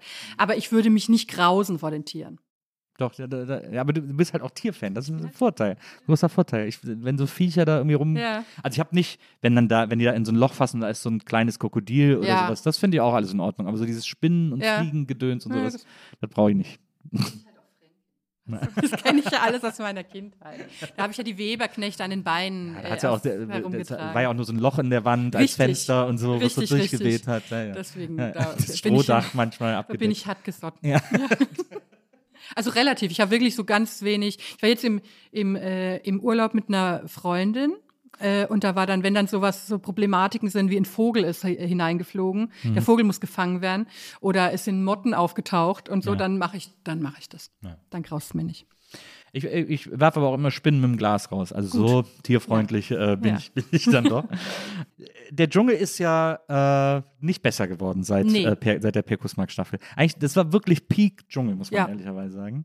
Ich habe das ja damals dann auch auf Facebook, hatte ich auch immer so Gruppen, mit denen wir das zusammengeguckt haben und so, aber irgendwann hat sich so in den letzten Jahren, ich finde äh, sehr gut, dass jetzt dein Podcast-Kollege, äh, der ja auch schon hier war, Jan Ja. Köppen, Ja. äh, jetzt in Dschungel, fand ich eine sehr gute Wahl. Ich Ja, sehr, sehr. ich Er hat es richtig, richtig toll ich auch, gemacht. ich auch. ich war stolz wie eine Mutter. Ja, das kann ich Na, wirklich, ich habe mir das so ange ich war auch richtig aufgeregt Ja. so und habe so mit ihm mitgefühlt und war ganz begeistert. Hat er echt super gemacht. Ja. Also Hemdengeschmack können wir gerne drüber reden, aber das können wir auch bei aber so Sonja. ist er halt. Das können wir auch bei so, Sonja. so ist er halt. Ich finde eben, in der Kombi passt dann wieder. Sie mit ihren so diesen Blouson-Blusen. Ich so. finde auch gar nicht die Hemden so schön. Die sind fast ähnlich wie bei Daniel Hartwig vorher. Aber ma- ich muss mal sagen, dass man den oberen Knopf auch Ja. auflassen kann. Also Ja, ja. dieses, dieses Erwirkt zuknöpfen, das, äh, das verstehe ich nicht. Aber gut, das äh, ist natürlich äh, Vorliebe. Und kein King-Shaming an dieser Stelle. Aber, äh, aber ich finde auch, er hat es super gemacht. Jetzt kann er ja aber auch nichts dafür, was da für äh, Gekräusch irgendwie ins. Camp zieht und wie die sich alle verhalten. Wie schafft man das? Also es muss ja, eigentlich muss es ja schon beim Castingprozess, Ja. äh, äh, muss man schon ansetzen, Ja. oder? Dass, dass man den Dschungel wieder interessanter macht. Also ich, ich fand ja dieses Jahr auf jeden Fall eine Steigerung. Ich fand dieses Jahr nicht schlecht. Steigerung zu letztem Jahr, Ja, ja. aber es war. Ich fand's, ich fand's nicht schlecht und ich finde ja, ich hatte äh, dieses Jahr auf der Republika einen äh, ein Gespräch, also habe ich quasi interviewt die Verantwortliche von ITV, die die das Casting macht und das war natürlich ganz toll. Vor allen Dingen war ganz toll, weil ich die ganze Zeit äh, in, innerlich ganz wild war und dachte, Sie weiß ganz viel und sie kann es jetzt aber nicht sagen. Sie will das jetzt nicht sagen. Sie will nicht. Bestimmt hat mal jemand nackt die Tür aufgemacht und sie kann es jetzt aber nicht sagen. Ja, ja. Diese Geschichten, die das schon seit Anbeginn der Zeiten quasi mehr Ja. oder weniger macht, darum zu fahren. Ich glaube, das Problem ist so ein bisschen, dass die unerwarteten Leute einfach ausgehen und die noch nicht eben diese schlechte Schulung irgendwie mitgemacht haben, wie man äh, bei Reality performt. Da ist einfach nicht mehr so irre viel zu holen. An so, an so richtigen, an diesen unbedarften Leuten, die man eigentlich nur noch im Sommerhaus als PartnerInnen sieht. Das sind ja oft die Perlen, wenn dann, wenn man denkt, ach du grüne Neune, äh, äh, so, die wirklich, ähm, noch, noch nie so irgendwo saßen und sich das auch noch, nie, noch nicht so durchgespielt haben. Und da habe ich so ein bisschen das Gefühl, werden die Leute so knapp. Und viele sind halt schon jetzt so obvious. Wo, Ja. wo man dann, also man wusste jetzt ja irgendwie, natürlich wird Cosimo wahrscheinlich Ja. da drin sein und so. Und so ist es ja jetzt, wenn man irgendwie Topmodel guckt, dann weiß man, ja, die wird, die wird drin hocken Ja. und so. Und das ist natürlich so ein bisschen schwierig. aber, ja, aber dann ist ja die Frage, kann man einen Modus finden oder erfinden, der auch die Leute, die sich für abgebrüht halten, dazu bringt, äh, muss man, müssen sie vielleicht einfach schon eine Woche drin wohnen, bevor man es startet? Ja. So? Also jetzt in die Tüte gesprochen. Vielleicht, weil, also eigentlich finde ich ja immer in der zweiten Woche ist es, wird es natürlich interessanter, weil sie dann schon zermürbt sind so ein bisschen. Mhm. Ja, genau. Und dann wird es aber wieder langweilig. Also es ist nur ein winziges Zeitfenster, wo es eigentlich optimal ist, weil dann werden ja wieder die Interessanten rausgewählt, weil das Publikum es nicht checkt. Ja. Muss es halt mal leider sagen. Wobei beim Dschungel checken sie noch am besten, finde Ja, ich, von, von all diesen aber da-. Da, gab's schon, es gab manchmal Jahrgänge, wo sie ganz Ja. gut die Leute gegrillt haben. Aber, aber manchmal ist es einfach so, dass die Leute nicht verstehen, dass es keine Bestrafung ist, wenn du rausgewählt wirst. Naja. Weil du dann nämlich noch eine schöne, oh mein Gott, das Hotel Versace wird verkauft. Wirklich? Ja. Ich habe gehört, das Hotel Versace wird verkauft und der ganze Plunder wird rausgeräumt, die ganzen Geschmacklosigkeiten. Das ist natürlich für mich Da fühlen die ein sich da alle gar nicht mehr wohl. Niedergang einfach. Weil das ist für mich auch so ein Xanadu-Ort, wo ich denke, irgendwann mal im Hotel. Ich wäre gern mal in Spanien da, wo sie in der Kirche den Affen Jesus übermalt haben. Ja, da wäre ich auch sehr gerne. Da Das ist so ein Ort, wo ich ja. gerne mal ja. hingehen würde. Dann auf, ich ist es nicht auf, äh, wo ist denn das? Habe ich vergessen, wo diese hässliche Statue ist von äh, Ronaldo. Ah ja, stimmt. Mhm. Ähm, äh, es ist so, und, und Hotel Versace. Und es gibt in Berlin noch so einen Ort. Es gibt im Wedding eine super hässliche Harald Junke-Statue. Da muss so eine Büste. da die kann man ja vielleicht furchtbar einfach ist. mal so eine Büste auch nur. Oh, da kann man ja auch vielleicht mal schön vorbeifahren. Das sind so Orte, wo ich so denke, ach, äh, damals sein, das ist für mich wie Schloss Balmoral. Naja, das verstehe ich. Also, ja, ich. Ich weiß es nicht. Also ich bin Ich- auch ich unzufrieden, ganze weil ich immer denke, es, äh, ich sehe so eine Endlichkeit Ja. des Ganzen. In meinem Herzen hat das Sommerhaus da schon abgelöst, Naja. muss ich sagen. Eben wegen diesen Unberechenbarkeiten. Aber war das Sommerhaus nicht so schlimm? Nee, ich Ja, es ist halt immer, das. das, verwechsel- das Sommerhaus ist halt sch schlimm toxisch, ne? Das Ja. sind halt immer die Brüllmänner. Sommerhaus ist Sat 1, oder? Nee. Äh, nee, RTL. Was ist denn Sat 1? Gibt's auch, Äh, so Promis eine... unter Palmen, das Ja, Schlimme. Ja, das das, war ja das, das Ja. war Okay, ja, genau. Sat 1 soll's lassen. Ja. Das Ja, hat keinen. Sinn. Das hat einfach keinen absolut. Sinn. Und ähm, nee, und beim ähm, äh, Sommerhaus sind ja auch immer, ist ja immer ein schlimmer Mann. Ach, stimmt, das ist das, wo die, wo, die, wo die Wohnung auch immer so abgeranzt ist. Und Genau. So. Ja, genau ja, ich und meine. aber da ist es halt wirklich interessant, wenn die Paare eben nicht Promi-Paare sind, sondern eben einer ist, Ja, hat ja. sich schon verdingt in manchen dieser Dinge und der, die arme andere wird da jetzt mit reingezogen Ja. und du hast mir doch versprochen, dass du das nicht machst und so. Das liebe ich halt. Also weil man dann halt dieses unberechenbare Element hat, was Ja. nicht einstudiert ist. Ja. Ja, Sommerhaus habe ich auch mal, eigentlich auch mal eine gute Staffel. Ich überlege gerade, welche, wer da alles drin war. Aber ich glaube, es war die zweite Staffel oder so. Es gab schon eine ganz legendäre, als Willi Herren drin war. Die habe ich auch gesehen, genau. Mit seiner Frau auch, die auch immer sehr meinungsstark ja, war. meinungsstark und polarisierend auch hier und da. Und zusammen mit so einem Grüppchen eh abgelegter Bachelorette-Kandidaten, Genau. Ja, ja. die dann so äh, Ränke versucht haben zu schmieden, Ja, aber es ja. war ganz täppisch und das war toll. Also Ja, das, das war eine großartige Staffel. War, äh, war es auch Sommerhaus der Stars, wo Georgina mit äh, ihrem Typen war, der, die sich nur gefetzt haben. Ja, aber Aus- die, die flogen dann ja ganz, ganz schnell mit Kubilai. Ja, ja, genau. Das ist ja für mich, äh, gibt es eigentlich noch Clubhouse? Ja, oder? Ich glaube, also ich glaube, die App äh, updatet bei mir immer, weil es ist dann auch jedes Mal wieder ein neuer Gesichter, ne? Mitarbeiter. Ja. Weil das war für mich der goldene, vielleicht der einzige goldene Moment von Clubhouse, als ich zufällig nachts reingeschaltet habe, das war mit 60 anderen Leuten, wie Kubilai und Georgina sich gestritten haben auf Clubhouse. Ich bin fast verrückt geworden vor Glück. Und dann habe ich die ganze Zeit gedacht, ich muss das doch aufnehmen. Aber wenn ich was aufnehme, nehme ich es natürlich mit dem iPhone auf, wo ich so dachte, Hilfe, Hilfe, ich muss es doch aufnehmen. Und dann habe ich auch gedacht, nein, das ist so ein Moment in Time, den ich jetzt so genieße, dass ich rein zufällig da so reingeschalten habe, wie die die Nerven miteinander verlieren. Ja. Ich habe äh, neu, ich habe jetzt aus verschiedenen Gründen ein RTL Plus Abo und äh, kam dann in den Genuss der Sendung prominent getrennt. Oh ja. Das ist ja sagenhaft. Aber die war, diese Staffel, Ja, epochal. ja. Weil die auch so Bilder, so, so, so Metaphernbilder äh, produziert hat, die ich mir ganze Wand irgendwie in die Wohnung tapezieren Ja. möchte.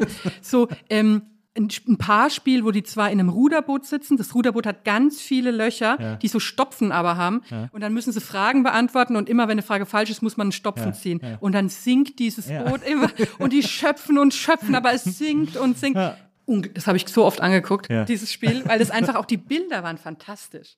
Ja, und da, äh, was bei dem Konzept ja schlau ist, ist also, äh, weil so Paare zusammenzubringen, Ex-Paare zusammenzubringen, meinetwegen irgendwie, aber das Schlau ist, dass alle gezwungen sind, über ihre Beziehung zu Ja, reden. Das liebe ist das. natürlich, wow. Also da, das ist wirklich, es ist ganz, die sind alles ganz schlimme Menschen, die da drin waren. ja, ja. Also auch hier die, die gewonnen haben. Ich habe, also es war so weird, weil ich habe es denen total gegönnt zu gewinnen, Mhm. weil alle so gegen die waren. Aber gleichzeitig sind die beide super schlimm gewesen. Die schlimmste Beziehung der Welt irgendwie. Hast du den Anfang noch gesehen, wo noch der Sänger von Los Banditos drin Ja, ja, na klar. Ja. Oh mein Gott. Aber ich muss sagen, ich glaube ja, dass inzwischen Trash TV viel stärker ist bei diesen Trennungssachen als bei den Verkupplungssachen. Also auch noch Ex on the Beach oder so gibt's ja auch noch, ne? Ja. und, ähm, und, und hier so, weil so Bachelor, Bachelorette, das juckt ja echt nicht mehr. Also das ist, ist ja, jetzt, jetzt, irgendwie beim Bachelor war ein Influencer der Bachelor, die, bei der Bachelorette ist es jetzt auch eine Influencerin, wo ich denke, wen, wer, wen Ja. soll das interessieren? Ja. Viel schöner ist ja dann diese gestifteten Beziehungen, wenn sie dann kaputtgeschlagen Ja. sind. Zu sehen, wie sie da noch versuchen, irgendwie noch schnell was äh, zu raffen, bevor Ja. sie irgendwie halt nirgendwo mehr stattfinden können. Die Trennungssachen sind viel besser.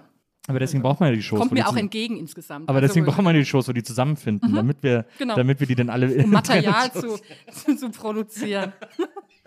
Ach ja. Ja, aber das fand ich dieses prominent getrennt. Mhm. Es war, also das kann man sich, man kann es überhaupt nicht nacherzählen, was da Mhm. alles passiert ist. Auch auf wie vielen Ebenen, also auch diese, das Level an Unreflektiertheit, das die KandidatInnen da haben, das kann man sich gar nicht vorstellen. Also, und man kann sich auch nicht vorstellen, warum die sich überhaupt da hinsetzen und das alles mitmachen. Also ich finde das noch, ich finde es härter zu sagen, ich gehe mit meinem Ex in, zu prominent getrennt, als ich gehe ins Dschungelcamp. ja, Äh, absolut. Weil äh, gefühlt hat es ja auch dr- 30 Monate gedauert. Irgendwie, es ging ja wirklich elendslange. Aber mit die, all diesen Leuten in so einem Haus zu sitzen und sei es die schönste Villa in Südafrika, ist, finde ich, viel schlimmer als im, im räudigen Dschungel Ja. auf der Pritsche. Ja, also das, und da gibt's ja dann eben auch, da gibt's ja dann auch ähm, immer, äh, wie bei, äh, auch wie im Sommer aus der Stars, diese Gruppenabstimmung Ja. am Schluss. Und da war ja dann einfach nur noch Gift und Galle. Ja. Und ich fand so gut, einer hat dann irgendwie, äh, einer hat auch irgendwie, sagt immer, er wäre Fußballer, er wäre Profifußballer, aber der spielt irgendwo in der, in der Oberliga Ja, oder ja. so. Also das ist alles, das Man sagt immer so, ja, ich muss an meine Karriere denken. sind alles dehnbare Ja, was Berufsbezeichnungen. das für eine Karriere? Ja. Also da, da bin ich Der, ja äh, größerer der- Fernsehstar als der Fußballer. Der Mann von Kate Merlin. Ja. Ja. Das, also das war wirklich, ich hatte, ich hab, in jeder Folge hatte ich immer was zum Staunen. Ja. Das war wirklich. Ja, also das, muss das war toll, muss ja. ich. Und das sind dann, das sind dann immer so die, die Momente, wo ich doch denke, weil ich ja wirklich oft so weit bin zu sagen, ah, jetzt komm, Jetzt reicht's. jetzt reicht's, ne? Ja. Jetzt lässt es sein. Und dann kommt immer wieder sowas, wo ich denke, ach na ja, es ist ja aber, obwohl, es geht doch noch. Man muss es halt ein bisschen, es ist, die Flut ist gerade so groß, man muss wirklich Sehr unübersichtlich geworden. schnell entscheiden, was lohnt sich äh, anzugucken und wo sagt man nach der zweiten Folge, nee. Ja. ja. Diese, ich, was ich nicht so richtig gut kann, sind diese ganzen Strandformate, also Mhm. so Ex on the Beach, Paradise Island, wie sie alle heißen. Das geht in so eine Richtung, das hat für mich so ein äh, Jersey Shore-Feeling irgendwie. Äh, äh, junge, nicht so schlaue Leute laufen im Bikini rum. Das ist, das nutzt sich ganz schnell ab. Es nutzt sich super schnell ab. Es gibt dann einzelne Leuchttürme. Mhm. Äh, ich weiß nicht, kennst du, ist dir Paulina ein Begriff? ich. Äh, ich glaube, nee, weiß ich nicht. Also so äh, eine, die wirklich so eine, die ist, also in früheren Zeiten wäre die einfach so eine griechische Rachegöttin gewesen.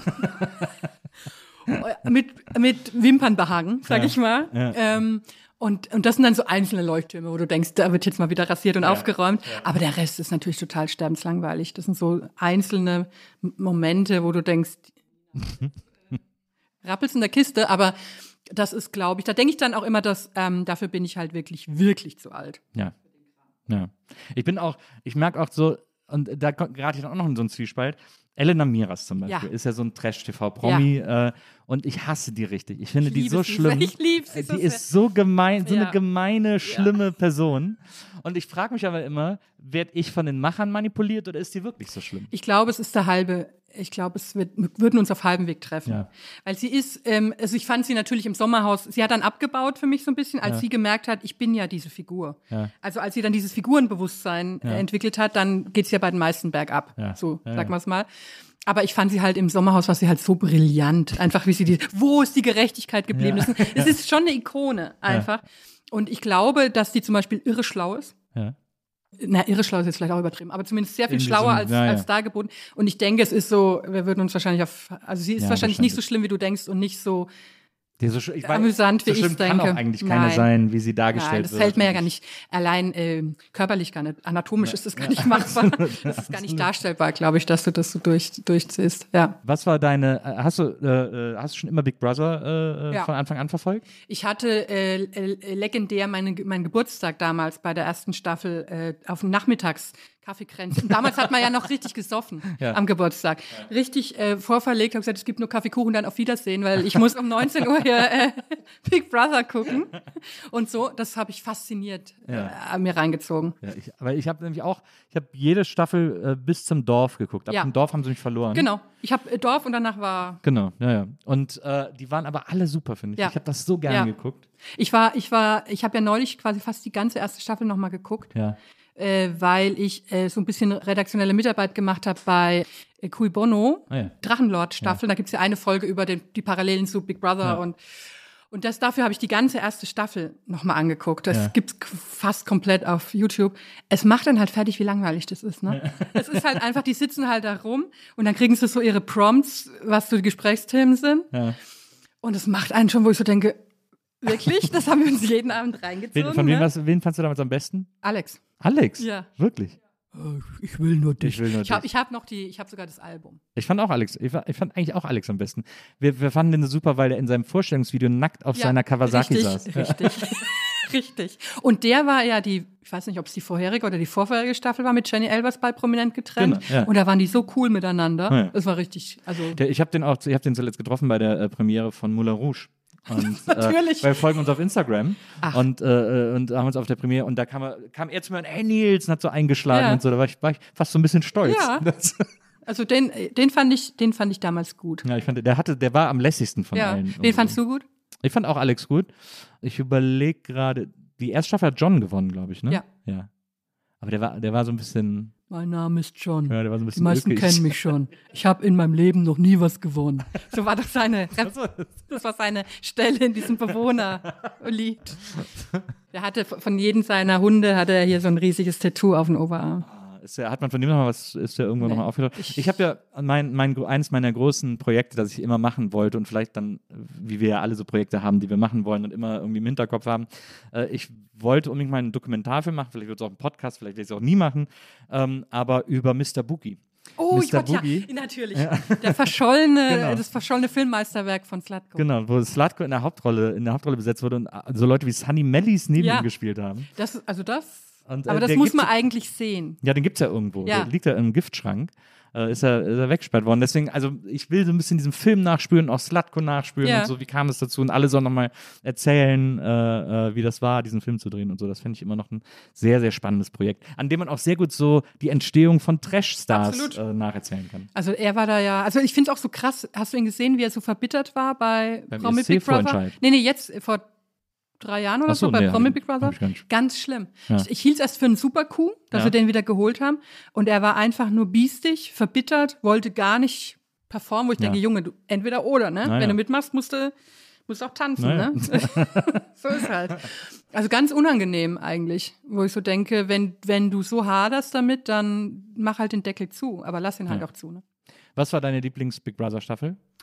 Die zweite. Weil ich liebte Walter so sehr. der schöne Walter. Der schöne Walter. der war ja, der Werner Schreier äh, des der, Privatfernsehens. der, der doch Schönheitschirurg auch werden wollte. Und Ebru das Herz gebrochen hat. Ah, das hab, ja, da habe ich noch die Weihnachts-CD, die sie aufgenommen haben. das singt der Walter Lonely This Christmas. Das war, äh, die hat Alina gewonnen, ne? Die hat Alina gewonnen. Und war da auch äh, der Nominator oder war der in der dritten? der war in der zweiten auch. Und Hanka war da, das war schon Hanka, auch. oh, Hanka. ich Hexe. Hanka. Oh, ja. Hanka fand ich ganz toll. Ja. Ja, das, Hanka habe ich geliebt. Das war echt auch eine sehr, sehr gute Staffel. Dann war dritte Staffel Harry. Äh, ich meine, dass der sogar auch in der zweiten war. Das war eine unfassbare, ja doch, dachte, doch. Harry hat weil, gewonnen. nee, Harry hat doch immer Alina auch so im Schwitzkasten, also im äh, Ja. freundlichen. Äh, schön. nee, nee, der, und, und äh, äh, hier, da war noch Karim und die Frankenbarbie. Ja. Waren da alle drin. Es war, es war, Wow, ja, gut, äh, gut vollgepackte Staffel. Aber wir waren dann dritte Staffel. Mhm. dritte kann ich mich gar nicht mehr erinnern. War ich, war, ich, war ich wahrscheinlich so besoffen. Ja. also ich weiß nur, ich habe die äh, Einjahresstaffel habe ich sehr Mhm. genossen. Das war die letzte vor Dorf. Ja, aber die habe ich, äh, da habe ich schon nicht mehr so wirklich viel. Ja, da habe ich damals da hab ich in äh, München studiert und mit meinen Mitwohnern, ich habe in der WG gewohnt, wir haben dann, die haben, wir haben wirklich ein Jahr lang jeden Abend geguckt. Das, und das, das war richtig gut. Da ist ja dann auch Kadalot draus Ja, ja, entstanden ja, ja. und so. Und da war ja Sachsen-Paule äh, äh, mit drin und so. Und diese Zwillinge, dieser Zwillings, äh, dieser hübsche Zwillingsbruder. ähm, Sittel, die Sittelbrüder. Genau, ja, genau. ja, ja. Das war schon auch eine, war schon eine Menge los in der Staffel. ja. In welcher war nochmal äh, Westerwelle? Warst du in der, Ja. sogar in der ersten oder in der, muss erste oder zweite gewesen sein? Ja, ne? ich glaube zweite eher. Ja. Oder, nee, oder nee, warte mal. Ich meine, er war in der ersten, ehrlich gesagt, weil da gab's doch, da war doch äh, Big Brother auch Thema im Bundestag, ob wegen Menschenwürde und so, wo sie dann eine kamerafreie Stunde äh, quasi festgelegt haben. Leute. Wenn man das sich anguckt, weil man denkt, und wo seid ihr, wo, ist- wo ist hier die Ex on the Beach ähm, Aufregung?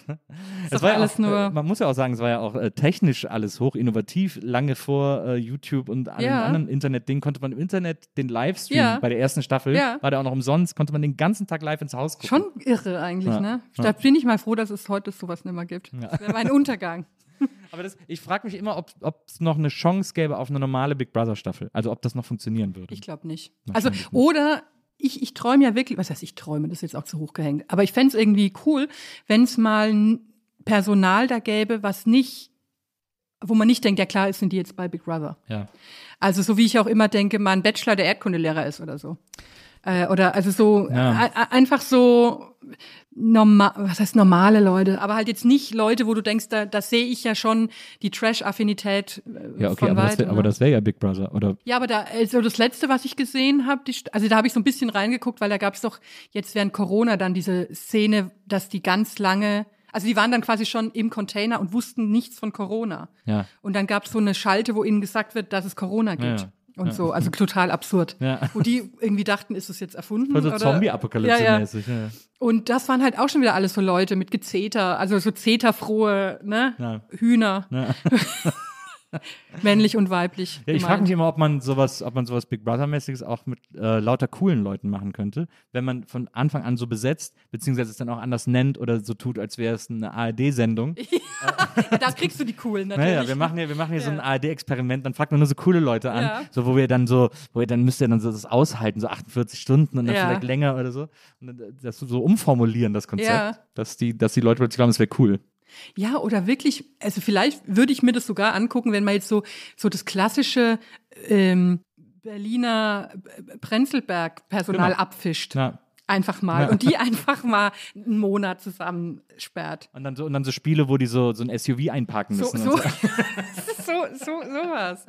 Also das, ähm, Ja, so, äh, die, also die, die Ideen liegen noch auf der, auf Ja. der Hand und auf der Ja. Straße. Gibt noch einiges zu holen. man muss halt vielleicht ein bisschen mehr Geld dann in die Hand nehmen. Na. Aber Glaubst du, dass ein Punkt kommt oder erreicht werden kann, an dem du keinen Bock mehr hast, darüber zu schreiben Ja. oder das zu gucken? Ja, das glaube ich schon. Also ähm, wenn sich genügend Alternativen auftun. Nein, ähm, also ich, ich, ich merke schon an mir selber, dass der Drang, was zu schreiben, abnimmt. Also da muss dann schon was passieren. Ich gucke mir viel mehr an, als worüber ich dann schreibe, Mhm. weil ich so denke, da kann ich jetzt das drüber schreiben, was ich schon 50 Mal geschrieben habe oder so. Da habe ich dann eigentlich nicht so Lust. Und das ist sich so bei mir verlagert. Also weil, es sich auch äh, irgendwann wiederholt. Ja, es, la- es langweilt mich dann auch so ein bisschen. Es ist dann auch so obvious, wo ich so denke, ach, das muss ich jetzt nicht nochmal sagen. Ähm, deswegen fand ich es auch ganz schön, dass ich dann jetzt beim Spiel sagen konnte, ich möchte jetzt nicht übers äh, Germany's Next Topmodel Finale schreiben, weil ich kann jetzt einfach wirklich buchstäblich zum zehnten Mal schreiben. Es ist noch schlimmer geworden, alles. Ähm, also dann hat es mich doch geärgert, als ich dann noch reingeguckt habe, dachte, oh Gott, es ist ja so schlimm. Nein, aber dann muss ich auch irgendwann sagen, dann reicht's auch. Ja. Also so, es ist ja immer besser, man merkt es äh, selbst, bevor die Leute denken, jetzt die, die alte Unke wieder, wieder am Werk. Nee, also ähm, ich, ich glaube, dass es immer noch so Highlights gibt, wo- ich mich dann drüber erfreue. Ja. Aber ich brauche nicht mehr so dieses Flecken, flächendeckende. Nächste, nächste Staffel wird geschlechterfrei, äh, Ja. frei, ne? ich Äh, ahne, ich ahne Sch äh, Schrecklichstes, weil ich Ja. habe das ja alles schon miterlebt bei Austria's Next Topmodel. Ja. Ich habe ja immer, früher habe ich die ganzen Länder geguckt. Alles, was es so gibt. Bestes Englands and Ireland's Next Topmodel, wo sie einfach gesoffen haben. Wer hat in die Villa gekotzt und so. Richtig gut. Wie sie so sind halt. ja. Äh, und bei Austria's Next Topmodel war das vor ein paar Jahren schon so. Und die erste Staffel war noch interessant mit den Male Models, aber in der zweiten haben sie dann schon natürlich wieder konstruiert. Wer hat bei wem im Bettchen gelegen und so. Ja. Klar, darauf läuft es dann am Ende wieder Ja. hinaus. Äh, ich, bin, ich bin immer so äh, neidisch, dass es im englischen Big Brother Peter Andre auch drin war. Ja. Und wer hat gewonnen? Wer, hat denn gewonnen? Mark Owen. Aha. Der wir bei, deiner, kleine, bei deiner anderen großen der Leidenschaft. kleine Mark Owen. Da hat er sich so gefreut. Ja. Das, das Mark Owen, äh, Take That, Ja. ähm, äh, großer Take That Adel. Das, äh, als die, als damals der Split war und alle angefangen haben, Solo-Sachen zu machen, Ja. da habe ich gedacht, Mark Owen wird es am ehesten schaffen. Ehrlich? Weil der diese hatte so ein Indie-Rock-Ding Ja. irgendwie da am Laufen. Das Ja. schien irgendwie ganz cool. Heute wirkt der sehr wirr, wenn man den sieht. Ja. also äh, ähm, ich habe ich hab sie ja jetzt vor zwei Wochen gesehen im Hyde Park. Ja. Und da war er wieder gut beieinander. Das Okay. hat mich so gefreut. Ja. Weil er war ja wirklich ein bisschen, ich sag mal, runtergewirtschaftet. Er hat auch so, so eine ganz komische Frisur, so, ba, wie heißt es, Ja. Ba Balayage? Weißt du, wo Weiß so unten, nicht, das heißt, wo so- so, so Ombre-artig, Ja, wo ja, unten genau. das heller ist als Na, oben, genau. so, wo ich denke, beim Surfen ist sicher nicht. Äh, und da wirkte er ganz vital Ah, ja. und strahlte richtig gehend und durfte dann auch seinen Schein singen und so. Und das war ganz, ich war außer mir. Ich war ganz, es war ganz toll. Ja. Aber er war zwischenzeitlich war er ein bisschen windverweht, möchte ich sagen. da dachte man, hm, hallo, hier. Wer, wer war immer dein Liebling bei Take That? Jason. Jason, Jason Orange. Jason Orange. Ist der nicht jetzt auch irgendwie so abgedreht ja. oder so? Nein, Ja. er ist weg. Er hat einfach gesagt, kein Bock mehr jetzt. Aber jetzt gab es doch gerade so komische Schlagzeilen über den. Nein. Nein. Du meinst Howard Donald. ah, dann war es Howard. Ah, okay. Howard Donald ist, ist der Problembär. Okay. Das ist äh, wirklich der, ah, der mm. also wenn, wenn man ehrlich ist, ich habe schon nur noch mit dem zugekniffenen Auge seine Tweets gelesen während Corona. Ah, da wurde auch schon über Aber die. Robbie ja auch. Robbie hat es aber schnell gemerkt, ei, ei, lieber Ja. wieder über Außerirdische Ja. äh, reden.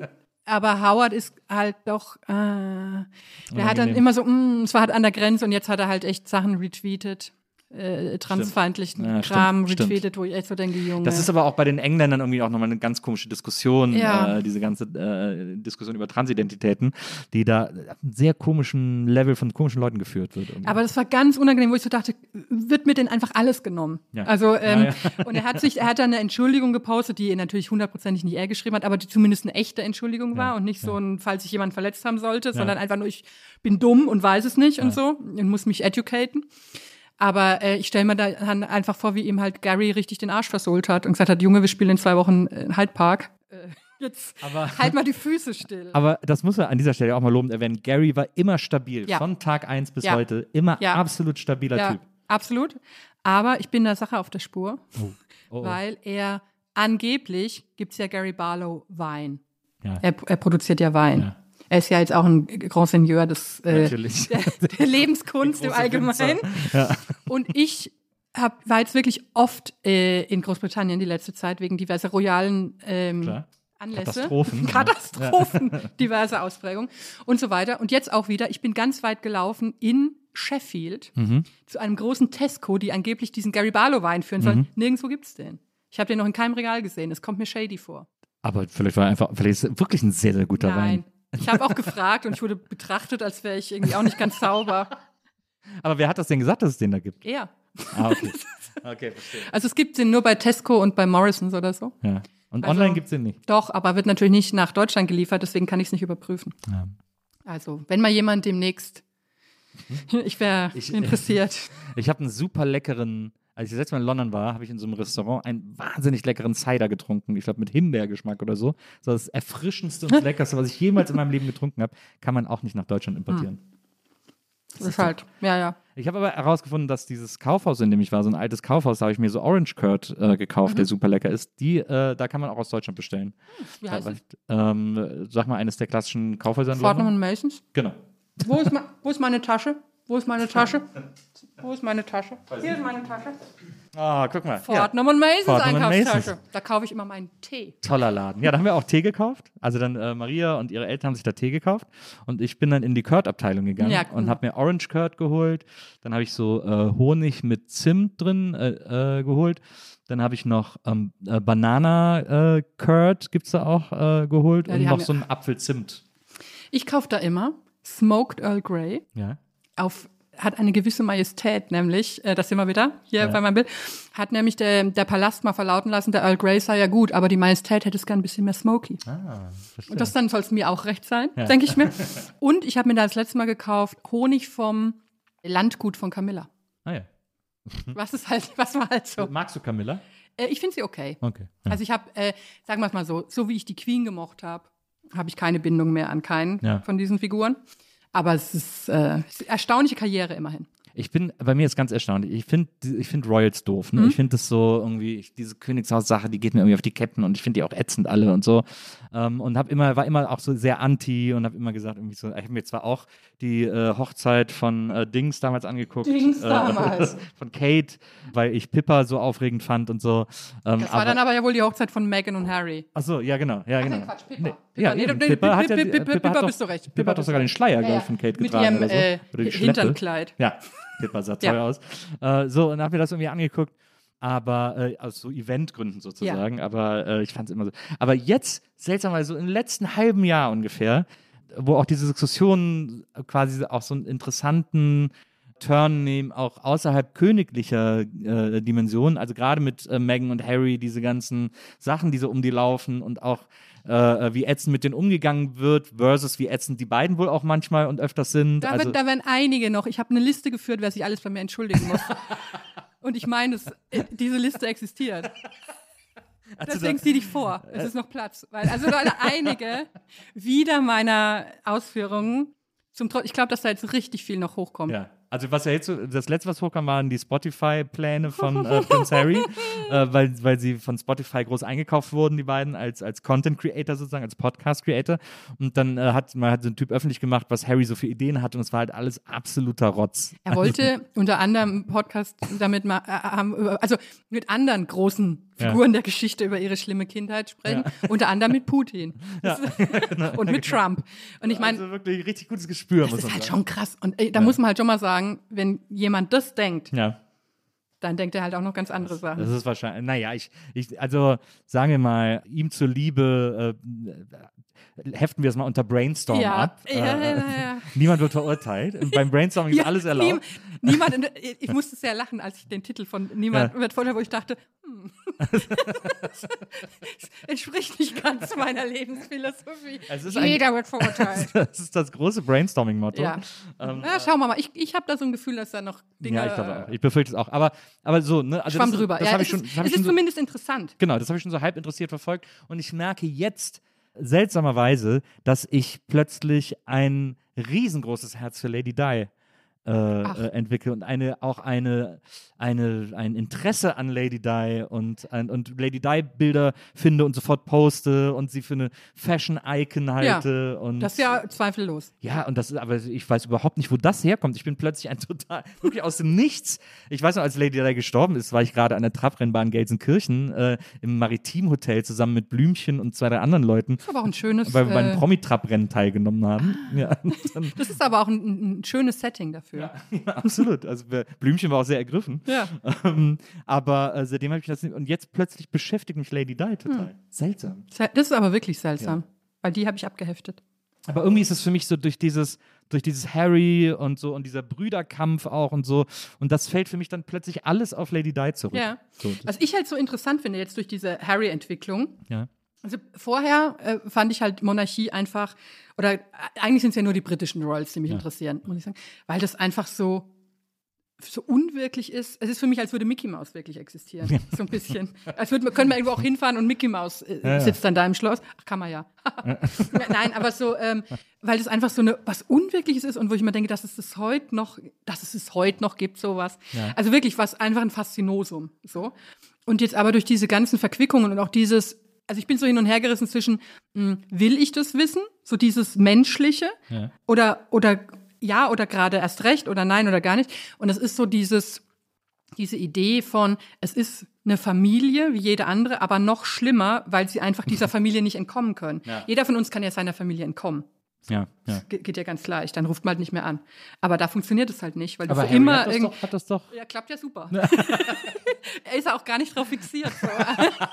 Läuft eigentlich äh, geil bei ihm. Also das ist halt so, das Ja. finde ich so faszinierend. Und ich äh, liebe das ja auch, also ich war jetzt äh, in Schottland im Urlaub und war natürlich auf Schloss Balmoral zum ersten Mal. Natürlich. Ist selbstverständlich. Und, ähm, und, und dann haben wir uns da auch den, da gibt es auch einen kleinen Tierfriedhof.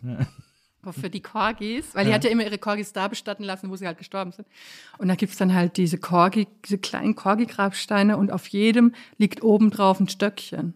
Oh, wo ich mir denke, wer hat die Stöckchen da drauf gelegt? Ich will das wissen. Und, ähm, und solche Sachen. Und dann kann man sich schon vorstellen, wie die Queen da rumgegangen ist und wie sie es, warum sie es da schön fand. Ja. Und nicht im Buckingham Palace, sondern warum sie es dort schön fand. Und dann äh, finde ich das schon, dann wandle ich da umher und freue mich. Aber ich, ich hatte äh, sehr, sehr lange, und wie gesagt, wenn wir jetzt mal alles, äh, was wir aktuell wissen, beiseite äh, schieben, ähm, vielleicht auch irgendwo noch ein Softspot im Herzen für äh, Harry und Meghan, für den Versuch, diesem, dieser Horrorfamilie zu entkommen. Ja.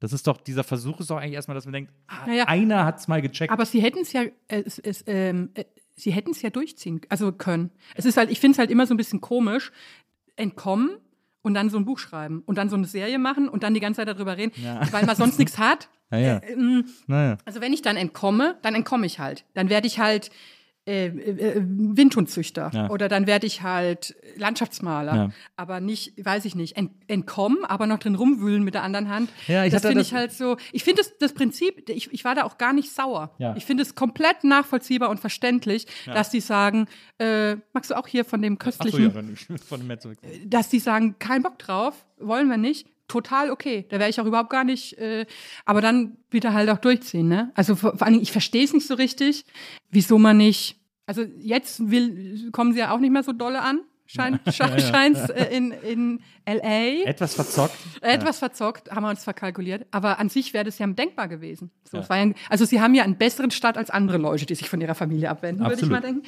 Und deswegen, ich finde, es steht jedem, er hat doch die gute Position, das ist ja die, der Vorteil des Zweitgeborenen, dass ihm da keiner groß. Äh, Aber ich, ich finde, man hatte so das Gefühl, dass es im ersten Moment auch versucht haben und auch so ein bisschen geschafft haben, so quasi außerhalb dessen existieren zu wollen. Und dann sind sie einfach irgendwann schwach geworden nach einem Jahr. Oder, oder so. die Penunzen wurden halt ein bisschen knapp. Ja, wahrscheinlich, aber. Also, es, das finde ich halt so, pff, weiß ich nicht. Weiß ich nicht. Ja, aber wenn, ja, ich, ich, ich bin da unschlüssig. Aber, also klar, jetzt diese Podcast-Geschichte, das war wirklich selten dämlich, was man da irgendwie alles erfahren Und, hat. oh, ich, das ist ja immer sowas, wo ich denke, da war noch mehr. Das war nicht. Mit Sicherheit. Ich glaube, das Ja, war nicht der Sicherheit. einzige Vorschlag. aber Sicherheit. Am Ende ist er Engländer. Ja, ja. Also Am das E- ja, halt, ja. das, das schon. Muss man dann leider Ja, ja. auch sagen. Naja, nein, ich, ich, äh, ich, ich kann mich daran halt ergötzen Mhm. und weiß natürlich, ich weiß ja um die ganzen Problematiken, aber ich ergötze mich trotzdem. Und habe trotzdem irgendwie sieben Stunden am Brandenburger Tor gestanden und Charles dann die Hand gegeben. Ich war, als ich, als Und die Hand fühlt sich ganz normal an für alle, die immer fragen. hat er keinen festen Händedruck? Ja, der hat doch, doch das so Händedruck. Nein, er, hat doch so, er, hat doch so, er hat doch so wurstige Finger wegen Ja, so stimmt. einer Ach, stimmt, diese komischen Hände. Die, äh, das, merkt man nicht. Okay, ja. dann- Also fester Handdruck, fest, guckt einem in die Augen. Äh, gut erzogen. no. ja. Kann man Wer auch hätte das gedacht? Man auch erwarten. hätte das gesagt. Als wir jetzt in London waren, waren wir auch am Buckingham Palace äh, und haben so davor gestanden. Und dann, äh, und da ist ja immer so ein Gewusel an Leuten und so. Und dann habe ich einen Typen beobachtet, der hatte so eine durchsichtige Plastiktüte in der Hand. Und ich gesagt, mit dem stimmt was nicht. Aber es hat, ist niemandem aufgefallen. Und ich habe gesagt, äh, da ist irgendwas. Ich habe den aber gesehen, hab, der ist auch so hin und her gelaufen, sehr erratisch und sehr irgendwie fast murmelnd, so ein bisschen fast wie der Typ in diesem, in diesem, in diesem Musikvideo von Ankel, der da durch den Tunnel läuft.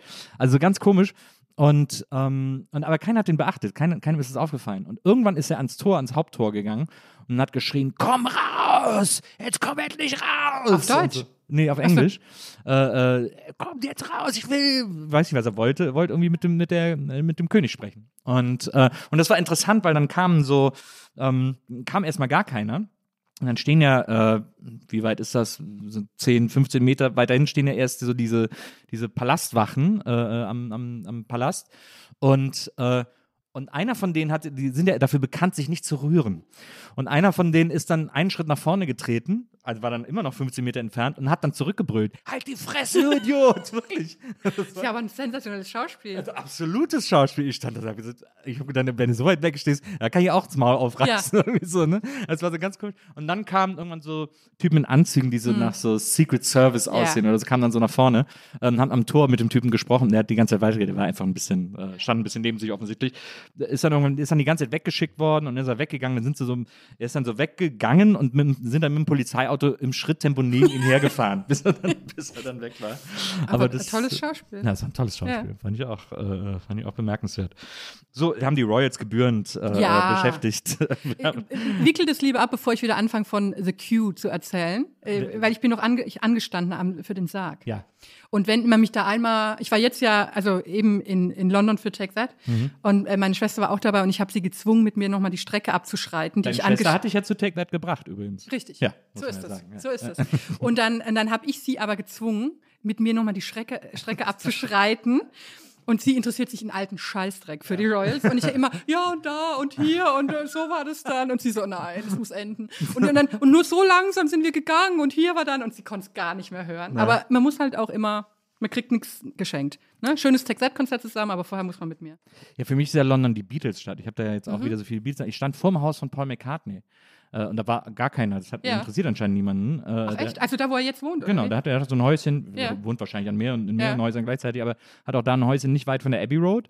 Und wir standen dann davor. Da kann man einfach so stehen. Da kann man einfach so stehen, so so eine normale Wohnsiedlung. Mhm. Und dann standen wir davor und dann ging so das Tor ganz langsam auf. Und ich so, oh, da ist mir das Herz stehen geblieben. Und dann kam der Gärtner raus. Hast du den dann wenigstens befragt? nee, es war einfach niemand zu Hause. Hat, alle Rollläden waren auch runter Ja. und so. Man hat gesehen, die, die, aber es war ein kurzer Moment sehr aufregend. Ich war neulich vor seinem Kindheitshaus in Liverpool, Ah ja, als ich beim ESC war. Da kann man, glaube ich, auch mittlerweile rein, ne? oder? Da gibt es, glaube ich, so Führungen. Ja, ich glaube, irgendwie hat es irgendjemand gekauft, damit es nicht in falsche Hände gerät oder irgendwie, irgendwie so.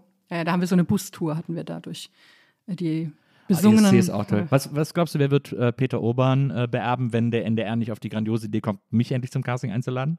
Ich glaube, es wird irgendjemand sein, den man vielleicht gar nicht kennt, befürchte ich. Ich, glaub, ich, hab, ich glaube, der äh, Konsti vom SWR Ja. hat große Chancen. Meinst du? Ist der nicht so jung? Ist der nicht zu keck?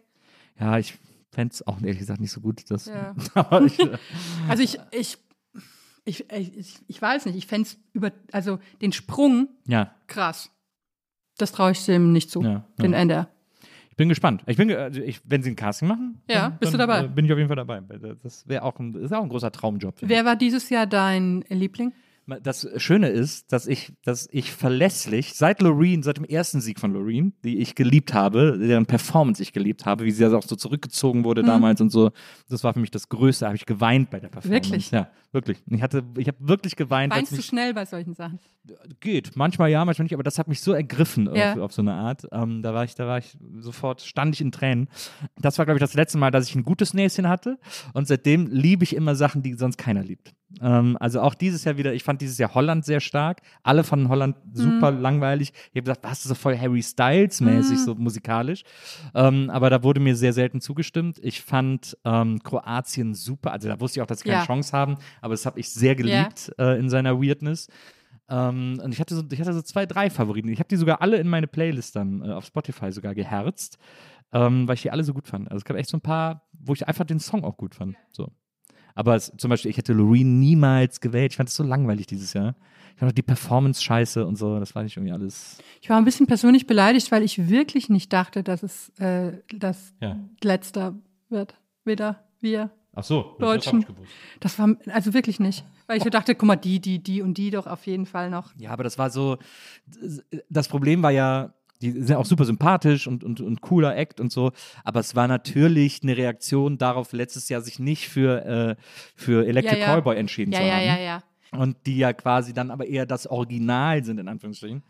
Also ich war so ein bisschen pikiert.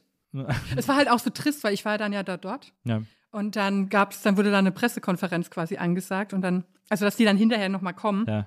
Und dann wartest du da in diesem schranzigen äh, äh, Pressezentrum und dann tanzt schon der Australier vorbei und freut sich über seinen zehnten Platz Ja, oder was. ja. Und dann ist man da beklommen äh, irgendwie in diesem Räumlein, wo dann alle noch sagen müssen, dass es gar nicht schlimm ist. Unangenehm. Ja, naja. Aber ich fand, äh, das Problem von denen ist so ein bisschen, dass, wie gesagt, ich glaube, dass die super nett sind. Ja. Ähm, ich mochte die auch immer in Interviews und so. Aber der Sänger zum Beispiel, wenn der lächelt, sieht es aus, als wäre das nichts, was er normalerweise tun würde. und das ist, war so ein bisschen so, mm, so kommt nicht so richtig sympathisch. Verstehe. Na, deswegen, deswegen war mir das eigentlich sehr klar. Ja. wir, also eigentlich die ganzen letzten Jahre war es Ja. immer klar. Äh, letztes Jahr, äh, das war ja die äh, Malik, war ja. Ja. auch so ein langweiliges Verheerend. Lied. verheerend. Und dann davor der Junge mit der I don't Ukulele. feel hate. Oh Gott. Ach du liebe Zeit. Wo ich mal dachte, ich dachte, das kann nicht nur ich sein, der dann denkt, doch, doch, doch, doch. Oh Gott. Das hat mir alles solche Schmerzen bereitet. Das war wirklich, das war nicht okay. Ähm, aber ich bin gespannt. Ich meine, das Gute ist, von da aus kann es immer nur besser Eben. werden. So, deswegen, äh, deswegen bin ich, bin ich guter Dinge. Ähm, und bin gespannt, wer, äh, wer der Nachfolger Peter Urban wird. Liebe Anja, das, ich äh, fand das ganz toll, über was wir alles gesprochen Ja. haben. Äh, es hat mir Die ganze Spaß Welt gemacht. wurde aufgerollt. Wirklich, die ganze Welt wurde aufgerollt, inklusive deiner Biografie. ähm, ich, äh, ich würde mir sehr wünschen, dass wir das nochmal wiederholen. Ja. Äh, dass wir über viele andere Dinge noch sprechen. Sehr gerne. Auch wenn ESC vielleicht Entscheidungen anstehen oder sowas, können wir jetzt auch gerne nochmal treffen. Stehe, äh, ich wollte schon sagen, Gewehr bei Fuß, nein, mit gepacktem Köfferchen. Ja, sehr gut. Die, äh, die Flips waren auch gut. Ja, sehr die gut. Dann, Flips äh, hatten einen merken wir uns das, das Rezept, Ja. der die perfekten Flips. Und nächstes Mal hole ich noch so, es gibt hier um die Ecke einen Scones-Laden, habe ich zuletzt Mm. entdeckt. Und dann besorge ich uns Scones, Clotted Cream und, und geile, äh, geilen Orange Curd. Ja, bitte. Das ist, das wäre, dann machen wir Bitte. hier mal ein englisches, englisches. Breakfast. Ja. Sehr, sehr, sehr gut. Ähm, sehr vielen gut. Dank, dass du heute da gewesen Danke bist. für die Einladung. Das war Äh, sehr schön. Vielen Dank an Jona. Jona hat heute unsere Folge produziert. Und äh, wir hören uns nächstes Mal wieder hier bei den Nils Bokeberg-Erfahrungen. Bis dahin, liebe Leute, macht's gut. Tschüss. Tschüss.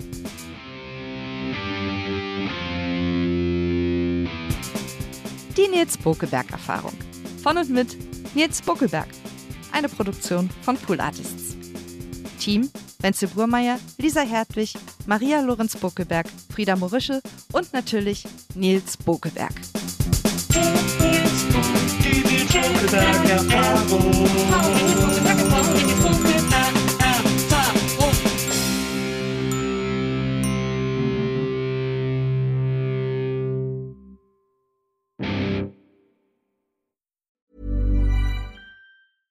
Even when we're on a budget, we still deserve nice things. Quince is a place to scoop up stunning high-end goods for 50 to 80% less than similar brands. They have buttery soft cashmere sweaters starting at $50, luxurious Italian leather bags, and so much more. Plus, Quince only works with factories that use safe, ethical, and responsible manufacturing. Get the high-end goods you'll love without the high price tag with Quince. Go to quince.com/style for free shipping and 365-day returns.